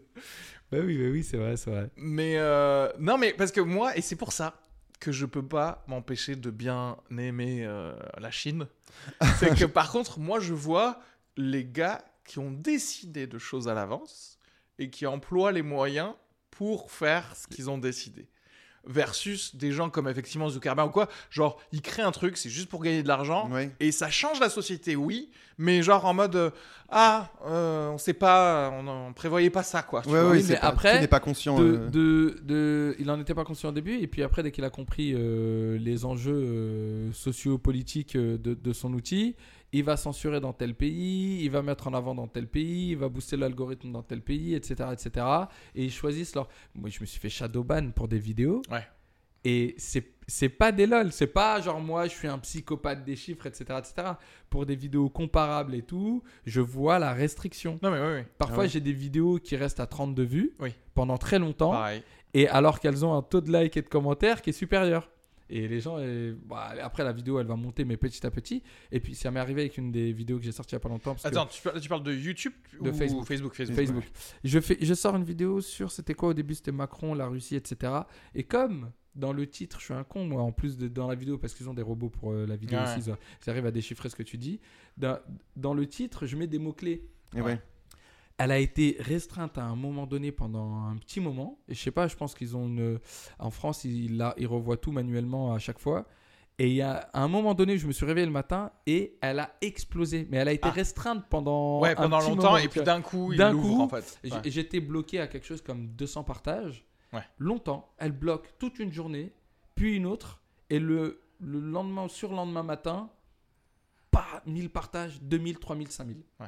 Mais qui a vu si dès le début, tu, tu vois Bien sûr, bien sûr, ouais. et c'est des vidéos qui, bon, après ils font ce qu'ils veulent, je m'en fous moi. Qu'elles soient vues ou pas, je m'en bats les couilles. Je me dis, j'ai fait ce que j'avais à faire, ça marche, ça marche pas. Mais après, tu vois, c'est ça, c'est qu'on se fait avoir aussi par le, le truc. euh, Bah, c'est un abandon. C'est comme euh, de dire, oui, c'est pas grave si on, si on plagie. En vrai, tout est à mettre en. avec les paramètres de à quel point t'en chies personnellement Oui, je et professionnellement et ta psychologie générale. Tu vois, genre en gros, si t'étais à deux doigts de d'arrêter ou non plutôt Ah, d'arrêter d'arrêter, en fait tu vois et qu'on te pique un truc et qu'on buzz sur ça et que Mhm. toi du coup tu te es dans un tu te sombres un petit peu et que du coup t'as plus C'est grave. même si t'as les idées en vrai encore une fois tu vois et moi je suis d'accord avec le truc de en vrai un esprit qui crée il va créer plus en fait de toute Ouais. façon mais voilà t'étais à voilà t'étais à deux mois de finir ton chômage et maintenant genre il va falloir que tu reprennes le boulot de consultant ou je sais pas quoi et que bah tu vas plus pouvoir repasser sur les plateaux etc Ouais. il y a, ça tue beaucoup plus d'artistes, euh, tu vois, le malin, Ouais, Comme ouais, ça. Le malin tue l'artiste. ouais. que ce soit celui-là ou que ce soit celui de la- des algorithmes en fait. Parce Mm. que tu vois, les Je algorithmes, comprends. j'avoue que moi aussi, moi tu sais, mais moi ça va. Je- mais je le sais, hein, je suis shadowban de malade. C'est-à-dire que vraiment sur TikTok, j'ai plus. Il y a des fois, il y a des deux vues en fait. C'est n'est pas possible. J'ai 500. Enfin, Oui, tu vois, j'ai. bloque beaucoup. Voilà. Je connais le mec de TikTok, j'ai parlé avec eux, parce Ouais. m'avait, pendant un moment, il m'avait employé et il m'expliquait Ok. qu'en fait, les Chinois, ils ont un. Alors que je les défends de- tout le temps, les Ouais, Chinois. ouais. c'est vrai. Mais ils ont un vrai, ils, ils ont un vrai truc de, c'est pas, ça serait pas euh, euh, conspirationniste de ta part de dire qu'ils shadowban. C'est vraiment, ils le font vraiment. Non, mais là, je Mais- me pose c'est- même pas de quoi les question sujets parce que- Pourquoi c'est ils En se fait, je ne sais pas. c'est- En fait, moi, c'est plutôt surtout qu'est-ce que j'ai sorti à un moment comme vidéo qui a fait qu'à partir de ce moment-là, ils m'ont shadowban. ouais. Tu vois. D'accord. Et là, c'est pareil en fait sur Instagram. Là, bah, ce que tu disais sur euh, une vidéo qui est bloquée, quoi. Ouais. Et là, là, je sais pas s'il y a eu quelqu'un qui est reparti sur mes vidéos et faire genre bon allez, Ouais. celle-là, il fait que parler de chocolatine, c'est pas grave. On la déloque. Et d'un Ouais. coup, là, hier, alors que j'ai sorti il y a 4 semaines, euh, il y a plein de, plein de trucs, tu vois. Parce qu'en fait, il y a un robot qui la bloque et parfois, moi j'ai appris, je pensais pas, hein, mais c'est une vérité, il y a même un documentaire dessus. En fait, je croyais, je me disais, c'est impossible que les personnes les regardent manuellement à chaque fois. tu vois. il y a tellement si, il y a de- des équipes pour ça. il y a des équipes. Ouais, ouais. Donc ça veut dire que les robots bloquent dans un premier temps et elles doivent être checkées par les équipes pour savoir si oui ou non, en fonction de ton nombre d'abonnés et tout, est-ce qu'on la laisse passer ou pas? Et il y a des Ouais. gens qui se disent ah il y avait tant de mots clés à bloquer, Mais oui, c'est mais ça. en fait il est sur scène donc euh, pff, Ouais, ouais, bon, c'est allez ça. en fait ça Bah, passe. heureusement qu'il y a ça, le, Moi, je sais- double check oui, humain en fait. Mais pff, à mon avis, ça doit être très très rare Ouais, le double ouais. check humain. C'est ça le truc. Il y a, il y a Ra- Rayoul TV, bonjour. Il y a des gens qui nous Ah, il y a des regardent sur, Yes. sur Il y a des gens qui me disent je vois pas t'avais l'écran, je peux même pas lire ce qu'ils me disent. T'avais sûrement sorti une vidéo sur le chinois, mais c'est ça que je dis, c'est que j'ai littéralement regardé. J'ai un autre podcast qui s'appelle Dernier podcast après la fin du monde, Rayoul, que toute la conclusion de chaque thème, c'est en vrai la Chine a raison. Donc moi, ça me fait personnellement chier. Je vais envoyer un courrier à l'ambassade de Chine. Je vais dire, eh les gars, je suis votre premier Ouais. sponsor. Je crois qu'on s'est pas en bien France. compris en fait. oui. Donc on arrête de me shadowban quoi. Mais euh, Est-ce est-ce qu'on peut en revenir à un truc que tu disais tout à l'heure? Tu disais ouais mais ça tue des gens, des oui, humoristes, ouais, etc., ouais. etc. Et du coup, tu vois ça aussi. Alors, je suis d'accord que de toute façon, les gens, euh, il faut pas qu'ils comptent sur. euh, Enfin, moi, j'en ai un peu marre qu'en vrai, tous les humoristes ne comptent que sur. Oh putain, j'espère que celle-là, elle va buzzer. Tu vois ce que je veux dire? Oui, devrais- mais Moi, c'est- c'est- j'aimerais bien que. Et moi, et moi, je suis plus en mode. euh, Si ça doit marcher, ça marche. Faut être Oh, fataliste. Ouais, et puis aussi un truc. Mais après, c'est ça, c'est-à-dire que je me dis ça, mais parce que j'ai le confort pour l'instant pour me dire ça. Et aussi, je me dis, voilà, moi, je produis des trucs, je produis des vidéos ou des podcasts ou des vidéos ou des vidéos sur YouTube, etc., des, des extraits où je me dis, tiens, tu sais, genre, je fais un, un body of work, quoi. Mm. Je fais mon œuvre et qu'en vrai, s'il y a quelqu'un qui, que ça intéresse, il se dit, ah tiens, lui, je l'ai vu. En fait, si tu cliques, moi, sur n'importe quel réseau social, tu peux voir plein d'autres vidéos et tu fais genre, ah bah en fait, j'aime bien ou j'aime pas, tu Mm. vois. Mais t'as as de quoi regarder en fait. D'être content de ce que tu fais. Ouais, déjà. et moi je suis content de des trucs, bah oui, les mini sketchs que le bout de sketch que j'ai mis, bah ouais, je suis ça va quoi, je, suis- je suis content. Mais je compte pas sur une seule qui va euh, me Non, faire non, euh, non, Mais mais tu, tu postes quand même à une certaine fréquence parce que le système te Bah, demande cette. Alors, après, moi, je ne le fais pas et c'est pour ça que je perce pas. C'est pour ça qu'on a que des clémentines de merde. Voilà, pour faire- avec pas des clémentines d'Espagne. les clémentines de Hongrie, là. Elles sont blanches. sentent encore le poudre de l'Ukraine, là. Mais. Hop, Shadowban. Euh, ouais, ouais, c'est ça. Mais c'est que. euh, Oui, par contre, effectivement, moi, je ressens beaucoup le- l'aliénation de l'algorithme Mm. qui me dit tu dois poster tous les jours quand tu es sur Instagram. Ouais. Ou alors, même en podcast, hein, sur euh, l'algo d'a- d'Apple Podcast, c'est une fois par semaine minimum. Ok, ouais. Et donc, il y a un truc de genre, euh, moi, quand on m'oblige algorithmiquement à passer ma vie à bosser pour toi, au final, gratuitement. euh, gratuitement, ben j'ai envie de, renverser le gouvernement. Oui. Ouais. Avec l'aide de l'armée chinoise, c'est ça Avec l'aide de l'armée chinoise, j'ai tout préparé. Non mais tu te dis tant qu'à faire, si je dois le faire euh, semaine après semaine, autant que ce soit quelque chose que je kiffe faire. Oui, et du coup, mais c'est aussi, tu vois, on en revient au truc de, de ce qu'on disait au début de j'aime faire plusieurs choses différentes en même temps, où j'aime recevoir plusieurs invités, où j'aime faire Par plusieurs contre, choses. les gens aiment t'enfermer dans quelque chose de spécifique. Et oui, mais surtout si six mois, genre cette semaine, j'ai envie de faire une vidéo sur Instagram, mais la semaine d'après, j'ai envie de faire deux podcasts, bah voilà. Mm. Sauf qu'en fait, ça ne va ni à l'une plateforme ni à l'autre. L'algorithme ne comprend pas ce que tu fais. Oui. ouais. Mais il a pas à comprendre en vrai, normalement. Je vis ma vie, ok. Et c'était ça le début d'Internet, normalement. C'est L'internet, c'était juste, hé, on offre à tout le monde, pareil, Ouais. le ce que tu offres, quoi. Ouais. C'est-à-dire qu'en vrai, tes abonnés, déjà, vont voir ce que tu fais. Normalement, c'est ça. Normalement, c'est ça, mais après, euh, t'étais pas mis en avant. Aujourd'hui, l'algorithme euh, t'aide à parfois être mis en avant. À l'époque, on ne pouvait absolument pas te mettre en avant. Il fallait taper exactement Areski Sugar, le dernier podcast Ouais, avant ouais, la ouais, fin du monde, épisode 1, euh, avec. Pour et me si tu pour te trouver dans le moteur de recherche. Donc, euh, t'as Lycos qui partait et qui revenait avec un os. qui disait Mais non, je te demandais Areski Sugar, tu, me- tu me ramènes un porno gay. euh, excuse- de quoi tu me. Eh, vous connaissez la, théorie conspirationniste euh, J'adore, on va Des, rentrer dans des ça. pages Google. The Non, c'est- Dead, euh, ça s'appelle The Dead Internet Theory. Oui, tu J'en avais- J'avais commencé à t'en t'en as parler. parlé très longtemps. Et euh, non, non, je t'ai parlé des, des hommes chiens surtout. Ah oui, c'est vrai. Voilà, vous Ah, avez des discussions, les Ouais, gars. Non, non, non, parce que moi, là, ces derniers mois, je suis rentré dans, des, dans un, dans un vortex. terrier de lapin, un vortex euh, sans fond de théories sur le fait qu'on vit dans une simulation, mais au-delà de ça, de gens qui ont des anecdotes du fait que ils te disent, bah en fait, euh, moi j'ai eu la preuve qu'on vit dans une simulation parce qu'il s'est passé ci ou ça. Bref, ça c'était ma vie ce dernier mois. Mais de conspiration en conspiration, je suis tombé sur euh, une qui dit en fait Internet est mort en 2004. Et depuis 2004, donc 2005, euh, début de Facebook, Putain, tu c'est vois. chaud parce que c'était 2005 ouais, Ouais, 2007 début de- en début de. Facebook, ça a ouais, été la voilà. mode un peu. Et en gros, depuis cette euh, charnière-là, euh, c'est un, c'est des, c'est des algorithmes qui créent du, du euh, content, enfin c'est une IA qui Mhm. crée du contenu sur, Insta, sur euh, Internet en général, et du contenu qui en général est plutôt lisse. Mm. Ou ou avant, tout le monde dit genre, euh, ah oui, mais de 95 à, 2000, euh, à 2007, justement, on a le souvenir que Internet, genre, tu voyais des choses que tu n'avais jamais vues, et que c'était incroyable, etc. Et que de- depuis 2007, tout est devenu lisse. Et aujourd'hui, ce que tu fais en fait sur ton téléphone, c'est d'aller sur max 10 Ouais. sites bien codifiés. Genre, tu vas, tu, tu vas sur Huffington Post, tu vas sur Instagram, tu et tout ce que tu lis, c'est que des choses euh, plates, en tout cas pour la plupart des gens.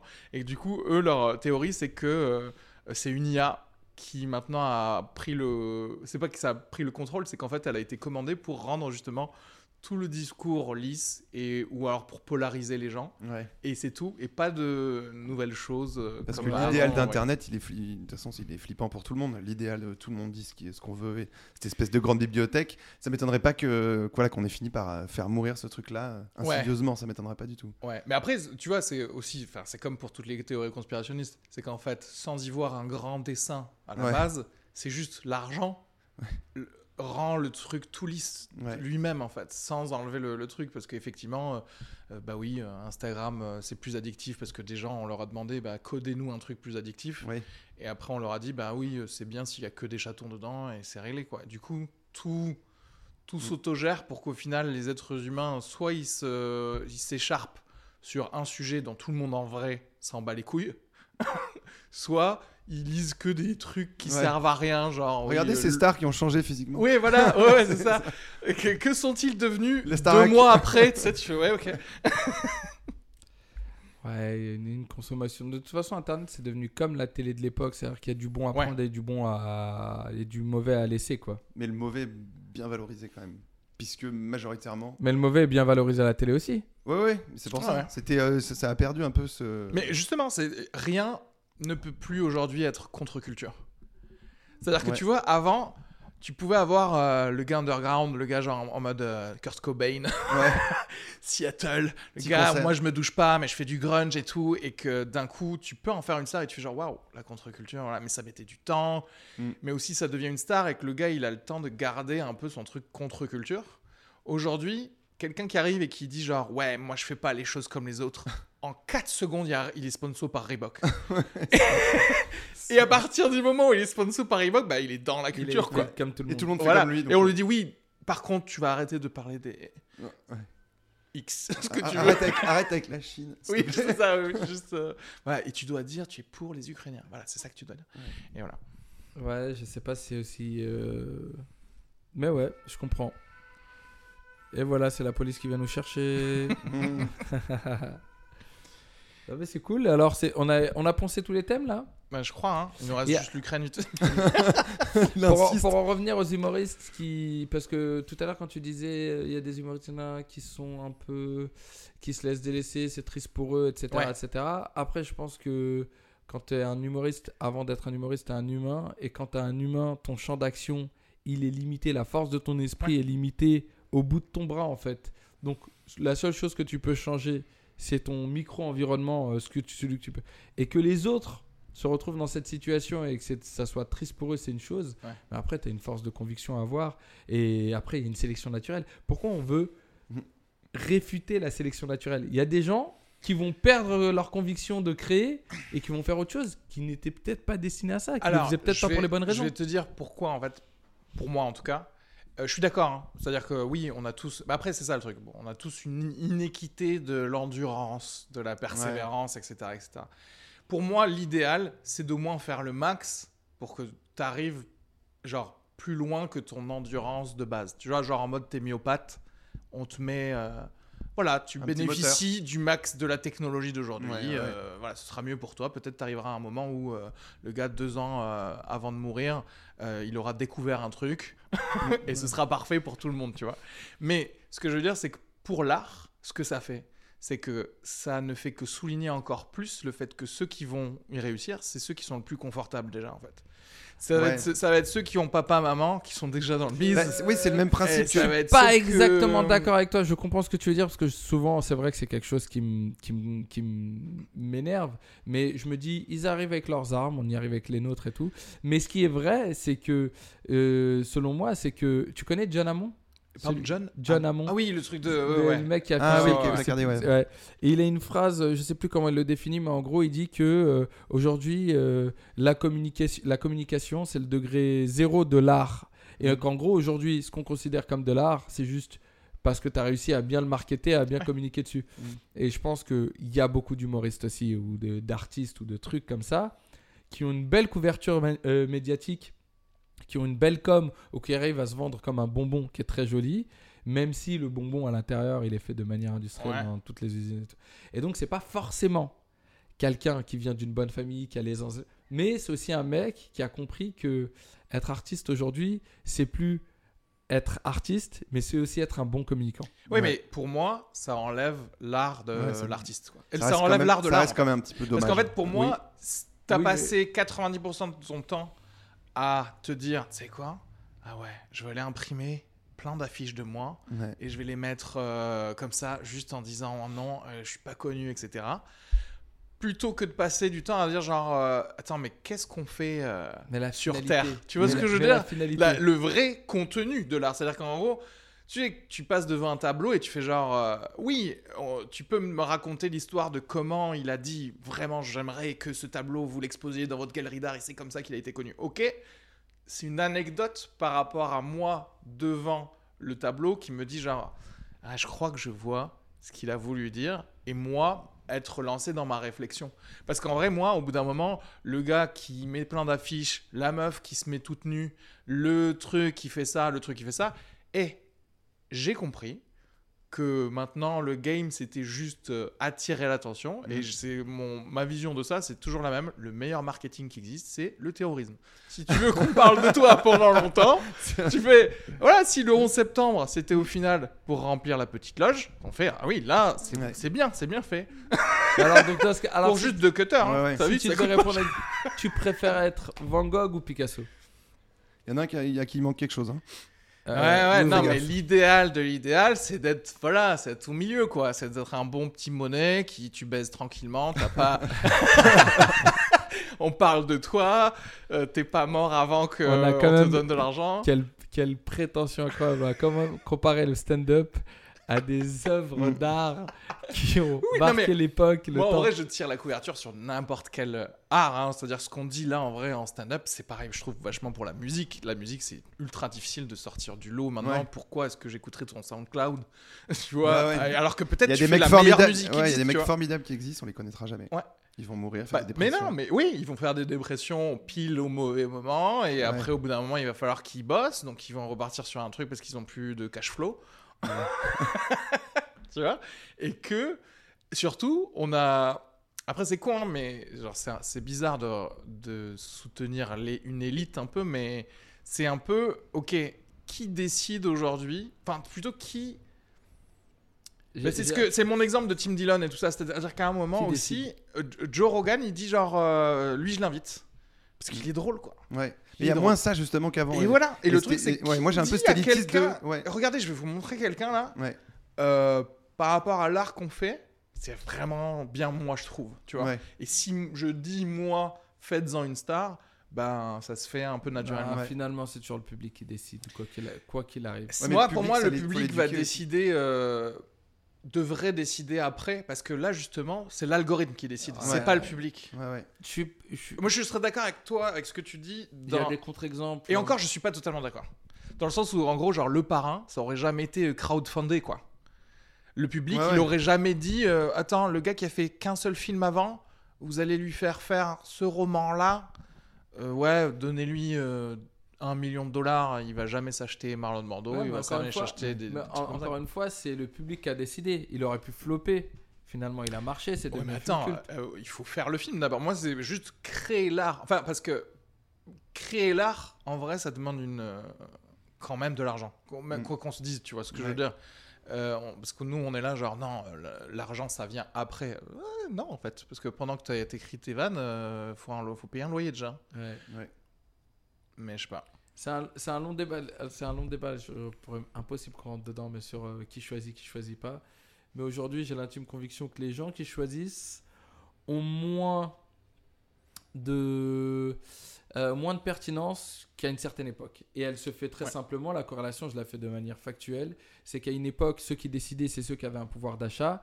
Aujourd'hui, avec Internet, euh, on donne la gratuité du contenu. Et qui va le plus sur Internet? Des jeunes entre 10, 12 et 18 ans. Et ces jeunes-là, dans les années 90, n'avaient pas de pouvoir d'achat et n'avaient pas Internet, donc ne pouvaient pas choisir d'une Weshden ou d'autres euh, humoristes euh, qui ont un public assez jeune. Mais euh, aujourd'hui, c'est eux qui décident de la culture populaire. C'est-à-dire que là, il y a un nivellement vers le bas qui se fait. Alors, je parle pas de tous, parce que... mais factuellement, il y a un nivellement vers le bas qui se fait sur la culture populaire parce qu'aujourd'hui, ceux qui décident, c'est les jeunes. Même les... quand tu as des millions d'abonnés sur YouTube, tu as des millions d'enfants. Ouais, ouais. T'as pas des millions de Oui. vingtenaires, trentenaires Ouais, ouais. qui ont un pouvoir d'achat. Alors qu'à l'époque, c'est ouais. ceux qui avaient un pouvoir d'achat qui achetaient des albums et qui Ouais. rendaient populaire une personne. Ouais, tout à fait. ouais, Donc c'est en fait, pas bête. voilà, c'est un mais peu ma théorie. mais c'est ça, c'est intéressant aussi parce que du coup, est-ce qu'on, du coup, tout ce qui sort, c'est infantilisé, quoi. Et, un- ouais. Genre, c'est pas, tu sais, tu dois être pop aujourd'hui. Ouais, ouais. Il faut vraiment tout le temps être pop. Il quoi. faut tout le temps être pop. Ouais. Et faut, moi, j'ai genre, la elle est où la couleur C'est la liste de Schindler un peu genre ouais mais je sais c'est les camps mais la Ouais, couleur ouais, quoi. j'ai l'intime conviction, j'ai archi l'intime conviction, contrairement à peut-être d'autres humoristes qui ont des ambitions euh, illimitées, j'ai l'intime conviction que je remplirai jamais des zéniths. Ouais. Parce Oui, que oui, je suis incapable de parler de mes caleçons sales. Ouais, ouais, mais c'est. Incroyable. Mais C'est pas méchant pour les autres, c'est juste que sûr. je me dis, frère, oublie ça, c'est impossible. T'aimes t'aimes trop mettre les pieds dans le plat Oui. et là où tu veux mais- pas. Et là où les gens ne veulent pas, parce que les gens veulent justement sortir de ce monde-là, et t'arrives et tu dis, vous savez, les caleçons et tout, et, et le complot euh, judéo-maçonnique, Ouais. en qui part en Parce couille. que en vrai, pour moi c'est ça. En vrai, pour moi le stand-up et l'humour en général, c'est se moquer des choses sacrées. Donc en Mm. vrai, moi à partir du moment où cette semaine tu me dis c'est l'Ukraine de sacré, bon ben c'est Voilà. l'Ukraine moi, j'ai des messages sortir en quoi. dessous des vidéos qui disent euh, Tu peux vraiment rigoler de la guerre? Ouais, ouais. Bah, Bah ouais. justement en fait. En fait, Trop tôt, hein, Si- c'est trop oui, tôt. si on ouais. est- sinon, on fait que la même vanne sur le gars qui glisse sur une peau de banane Ouais, tout le temps. ouais, ouais. Voilà. Ah, c'est drôle. Ça, c'est drôle, c'est drôle. C'est- Regardez comment il a glissé cette fois-ci. Non, mais c'est non mais non. Putain. Et le Mais truc- même, même, même hier, je crois, pour la, sur Twitter, bon, faut que j'arrête Twitter, mais la- pour la journée, Ah, faut que t'arrêtes euh, pour les droits des femmes et tout, il y a- j'ai j'ai vu passer des, des posts de, de meufs qui disaient euh, J'admettrai pas qu'on fasse des blagues aujourd'hui sur, euh, sur ce thème. Tu par- ah, Mais par contre, si, en excuse- fait. excuse-moi, je suis désolé, mais tu parles pas des femmes. Il n'y a pas de femmes autour de la table. je refuse d'être. Non, parce que moi j'ai peur. Des... Les femmes aujourd'hui me font peur. Voilà, et quand il y a un Ah. débat avec les meufs et tout, moi j'essaye de- d'écouter, de comprendre, de faire un mec. Parce que si tu parles. Moi, j'ai absolument aucun problème. J'ai la prétention de pouvoir parler à leur place. Non, pas du tout. Non, non, mais- non, je sais, je suis droit dans mes votes. Peux- euh, on peut dire le mot femme ou les Allez, triggers on aussi. peut aller dans la déconne un petit peu. Moi, Ouais. en vrai, Non, franchement, moi, moi, je déconne vrai, pas sur quel ça. que- Quel Voilà, que, soit, quel que soit le sujet, spécialement si c'est un sujet d'oppression, je préfère parler avec les potentiels oppresseurs en fait. J'ai pas besoin de parler avec les victimes. Je sais que vous êtes des victimes. Je Ouais. sais que c'est dur. Je sais que, euh, je, à la limite, qu'on pourra m'apporter de plus, c'est de nouvelles manières auxquelles j'avais pas pensé, Ouais, ouais. sur lesquelles tu es une victime. Oui, oui. mais je suis au, courant de que déjà tu es une victime. Donc moi je préfère parler aux oppresseurs pour dire genre, hé, Euh, Il y a peut-être des choses à faire pour que on Mais qui arrête d'oppresser. oppresseurs en fait. Parce que, ouais, C'est toi, Richard. pointés tout. C'est tous les Ils hommes. sont- Ils sont tout le temps Richard. pointés du doigt. Et et et euh, et il y a un moment donné, euh, quand est-ce qu'on on, on cite leur nom? C'est toujours les hommes, les hommes. Mais qui Qui? Moi, autour de moi. Et le, le système en général Oui, c'est le a, système. a fait que en naissant homme quand même, on, sait qu'on on sait qu'on a une marge de manœuvre et on, et on s'autorise. Moi, pas personnellement, mais on, on a de toute façon Oui, bien sûr. un peu plus de choses dans notre sac à dos et qui nous permet de, de voilà de, Encore que mais même des trucs même quand on est méga féministe et tout, on se rend pas compte des, des petites attitudes. Oui, il y a plein de moi, choses. moi, hein. Et les revoir, les regarder en face, y réfléchir. euh, déjà, c'est. Oui, mais- oui, mais oui. continuer à le faire quand même. Mais en avoir conscience. Genre, tu sais, eh, on va pas ne pas en profiter. Non, mais y a, euh, les femmes sont oppressées, c'est sûr, mais de la même manière que certaines minorités. Et il y a un humoriste, j'aime beaucoup son passage, euh, Ray Mendes.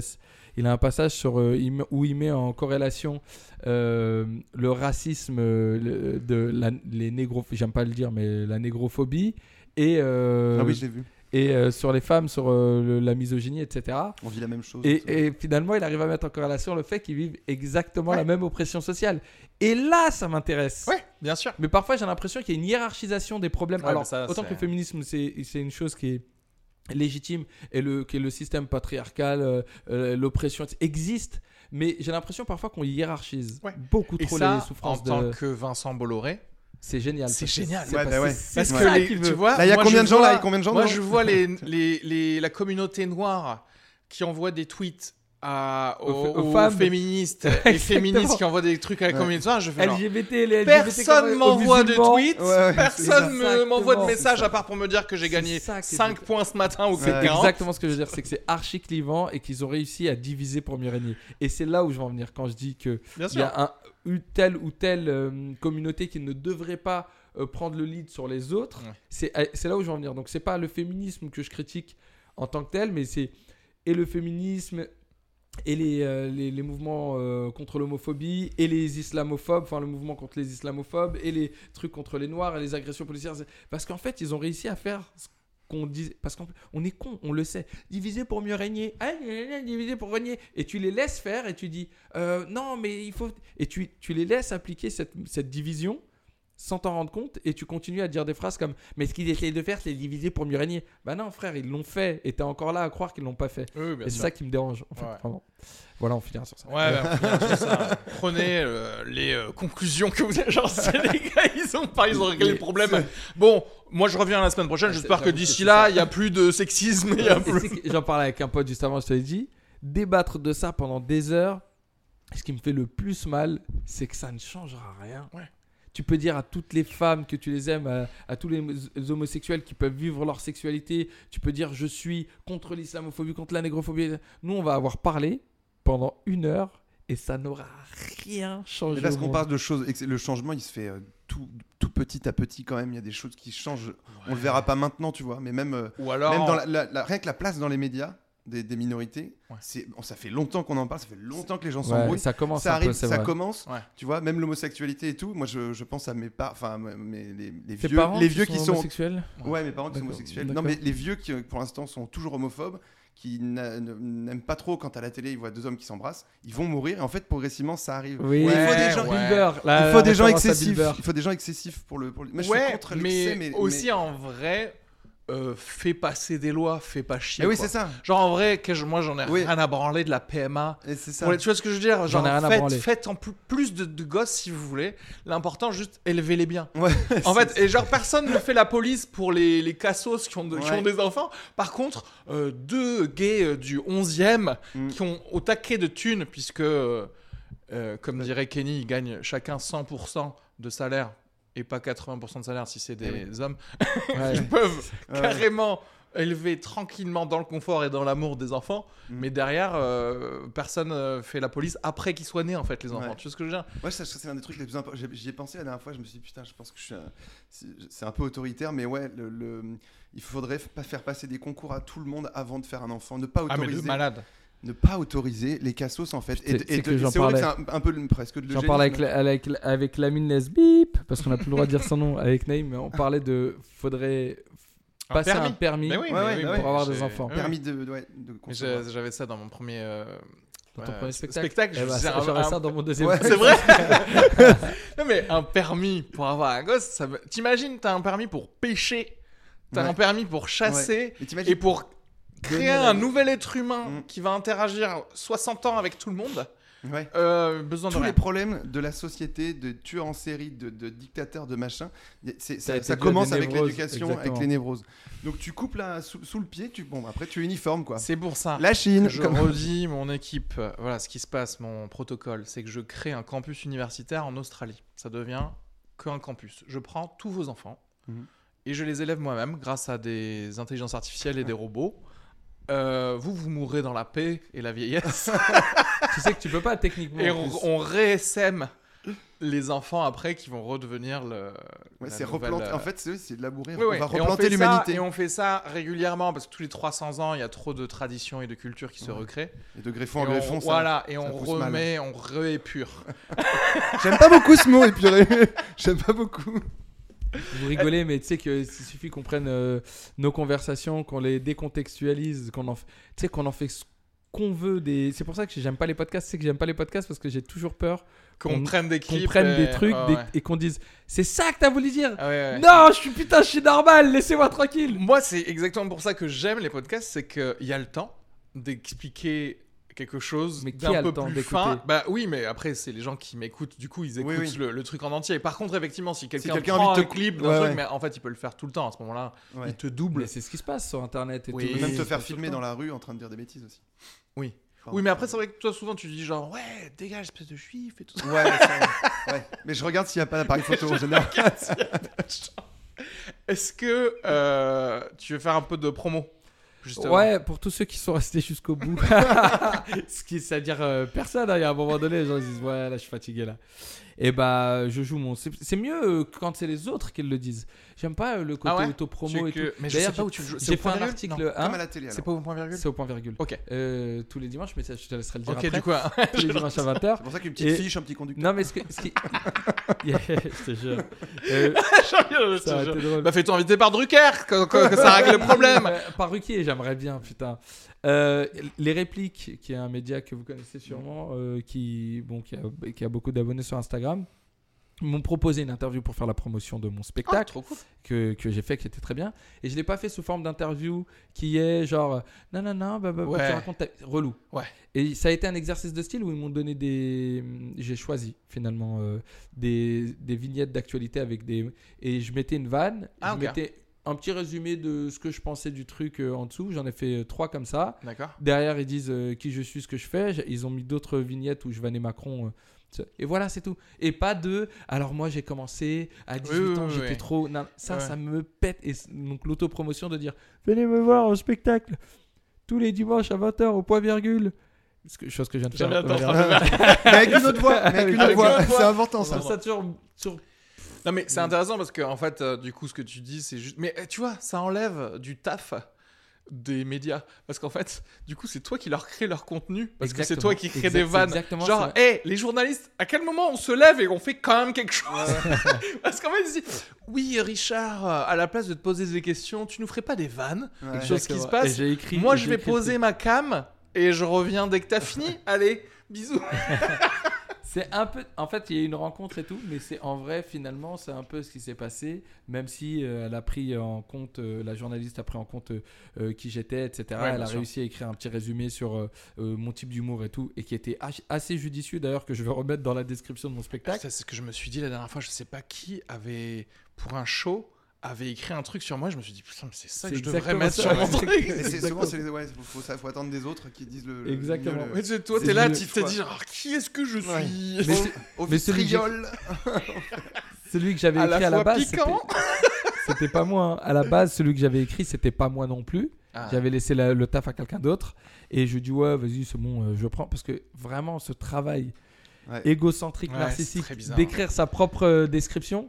Et je soupçonne beaucoup de gens euh, de le faire en mode, euh, par exemple, si j'étais les autres, euh, Richard Sabac est, un, est, est le nouveau prince de l'humour. Et c'est le mec qui écrit ça, tu vois. Dit, C'est à frère, partir de ce moment-là qu'on devient fou en fait. Un Oui, devient fou. C'est à partir de ça. ce mot, prince de l'humour. Tu le dis à toi-même sur du papier. Oui. Trop bien, terminé. C'est surtout, surtout si tu pars du principe que tu as commencé à, à chercher toutes les, toutes les strates de la noblesse En Oui. disant genre, parce que non, lui, non, lui c'est un duc. Non, c'est Ouais. moi le prince. Ouais, c'est moi le prince. Et l'empereur et le roi, c'est vraiment lui, mais c'est parce que je l'aime. Oui, voilà. C'est un peu ça. Donc, bon, non, voilà. Donc euh, voilà, je sinon tous les dimanches soirs, 20h, au Tous point virgule. 20h, point virgule. En ce moment même, en ce moment même. Euh. Jusqu'à fin juin. Ah, trop bien. Trop bien, si ça dure, ouais. Trop bien. Oui, trop bien, Bon, pour le moment, ça a l'air de bien De- aller. Ok. Voilà, vous, vous aurez pas de middle party, vous aurez une première partie. tu sais que Bunaimin fait une dernière partie, lui. C'est vrai? Ouais, Ah il oui, fait première, qu'il fait avec les dernière Bah, en fait, partie, c'est- ah oui. incroyable. C'est bien. C'est cool. Milieu, putain, c'est vraiment, faut porter ses couilles. Alors, j'ai pas fini, Ouais. mais il va y avoir une, pub, une pause pub. C'est ce que tu dis après. Vas-y, ton- vas-y, vas-y. Non, c'est ce que je disais Ah euh, non, dans oui, ton pardon. spectacle. Dans moi, ton spectacle, tu dis euh, Alors, vous avez bien rigolé? Ouais, c'est pas fini. Non, mais ton argument, tu, tu dis, c'est que en fait, euh, tu n'as aucune raison à faire monter quelqu'un au début, parce que tu n'es pas encore fatigué. Ouais. C'est ça que tu avais Oui, dit moi quand je suis venu. l'argument, c'est- Et en fait, c'est après que j'ai envie de faire une pause. Et, euh, et en fait, C'est totalement Ça, je fais une pause pendant le passage. Et, et ça se passe toujours bien pour toi dès que tu reprends derrière Ça, se passe, ouais, ça se passe bien. Après, j'y vais. De toute façon, il faut foutre l'énergie qu'il faut pour euh, la dernière. euh, Parce que dernier c'est pas la sujet, quoi, mais. Ouais. Tu vois, c'est, je, sais, je sais comment t'es sur scène, mais si derrière tu mets Paul Mirabel ou Ghislain Blic ou des gens qui sont très statiques et qui n'ont pas une. Après, faut. Je me dis effectivement parce que je me rappelle euh, que j'ai dit ah oui c'est vrai que je lui ai demandé à, à lui. Pendant qu'il il ou elle joue, je suis là, je fais genre ah ouais c'est vrai que l'énergie elle est comme ça. Et je me dis bon ouais ok. Attends, Ouais, ouais, non mais après c'est à moi de faire ce qu'il faut. Quoi. Clément, de la pub pour quelque chose euh, Euh, non, pas spécialement, pas, pas à Paris. Euh, Pas à Paris. Ton ouais, Instagram en tout cas est Instagram, noté. Clément Kirsual, voilà. Et ben à- attends, tu sais quoi. Clément, Clément K, hein, c'est ça Ouais, Et ben il y a pas longtemps, je tombe sur. Alors j'ai- Clément K, Clément K, hein, ouais. d'accord. Moi je sais qu'il y a un humoriste qui s'appelle Clément K, je le sais parce que je te connais. et, et la dernière fois, je vois Clément Hugo K, je crois. Ou Ah Clément oui, K, Hugo. Hugo Clément K. Hugo Clément K. C'est Hugo Clément. Je vois Hugo Clément K. Ouais. Et je me dis, moi dans ma tête, je me dis c'est Clément K. Et je vois un truc. Donc euh, je clique dessus pour euh, voir. Parce que je crois que c'est un truc euh, sur l'humour et tout. Mhm. Et je vois un million d'abonnés. Je me dis, mais, Il a percé ou quoi? Mais, mais je l'ai mal. Je sais pas qui c'est en fait. Et, et je regarde, je me dis, ah non, c'est pas lui. Mais ça prête à confusion de Ouais, ouf. ouais, hein. mais en plus, euh, Clément Casse, je vais bientôt. euh, comme je suis pas encore connu, il faut que je change. Parce que je vais mettre mon nom de famille en entier. Mais c'est marrant parce qu'il y a un problème avec Quotidien. J'ai une critique bien réduite aussi. d'un- Au tout début de mon spectacle, à la petite loge, il y a quelqu'un qui a dit super, euh, il est vraiment top comme sur Quotidien. Et je sais pas, je sais pas, je sais pas que ce qui est venu voir cette personne, ce qu'elle a attendu, si elle a reconnu quelqu'un sur scène. J'ai dit ça fait une une- un commentaire positif. ah oui c'est ça. Tu dis bah c'est ok quoi. Il était génial dans Star Wars, et ben la petite loge, il est encore mieux. Ouais, tu vois, c'est tellement drôle ça. Ça fait, ça fait Complètement plaisir. Bah, au moins C'est- de la pub écoute. Ouais, Voilà, ouais. c'est ça. Et, euh, Et toi, t'as un peu de promo? Et moi, Toujours pas euh, moi, écoutez, spectacle, euh, bah oui, c'est vrai, mon spectacle tous les jeudis soir 21h30 à la Petite Loge, Putain, donc n'hésitez pas à venir. 21h30. Ah ouais, tu trouves? Je sais Ouais, pas en je vrai, je bien, je me dis 21h30. 20h ce serait plus cool peut-être Ouais, parce mais à que partir de- 21h30 Franchement, les 20h30, gens- entre 20h30 et 21h15, je trouve que c'est des créneaux de ouf. OK. Ouais. Euh, et je voulais dire, euh, bah, sinon pour ceux, voilà, ceux qui regardent, euh, abonnez-vous au YouTube, à l'insta, non, au podcast sur Spotify ou Apple Podcast, là, partout où vous écoutez des podcasts. Et puis euh, les Instagram de tout le monde, n'hésitez pas à les follow, c'est, ça fait toujours plaisir à aux humoristes. Je pense que tu vas les noter. hein. ouais, ils sont notés déjà sur, sur le truc.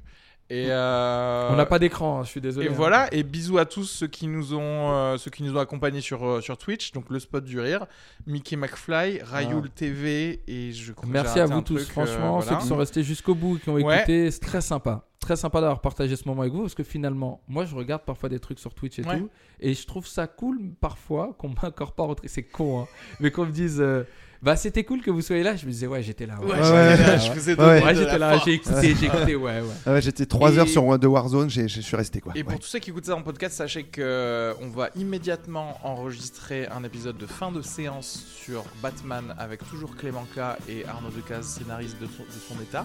Donc n'hésitez pas à aussi vous abonner à fin de séance, le podcast de ciné.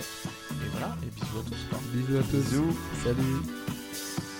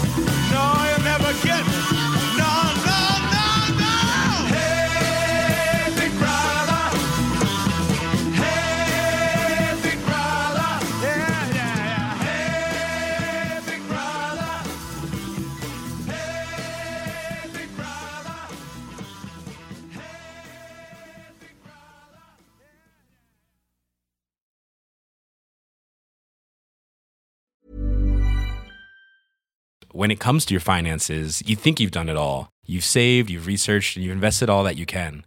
Now it's time to take those investments to the next level by using the brand behind every great investor, Yahoo Finance. As America's number one finance destination, Yahoo Finance has everything you need, whether you're a seasoned trader or just dipping your toes into the market. Join the millions of investors who trust Yahoo Finance to guide them on their financial journey. For comprehensive financial news and analysis, visit yahoofinance.com, the number one financial destination, yahoofinance.com.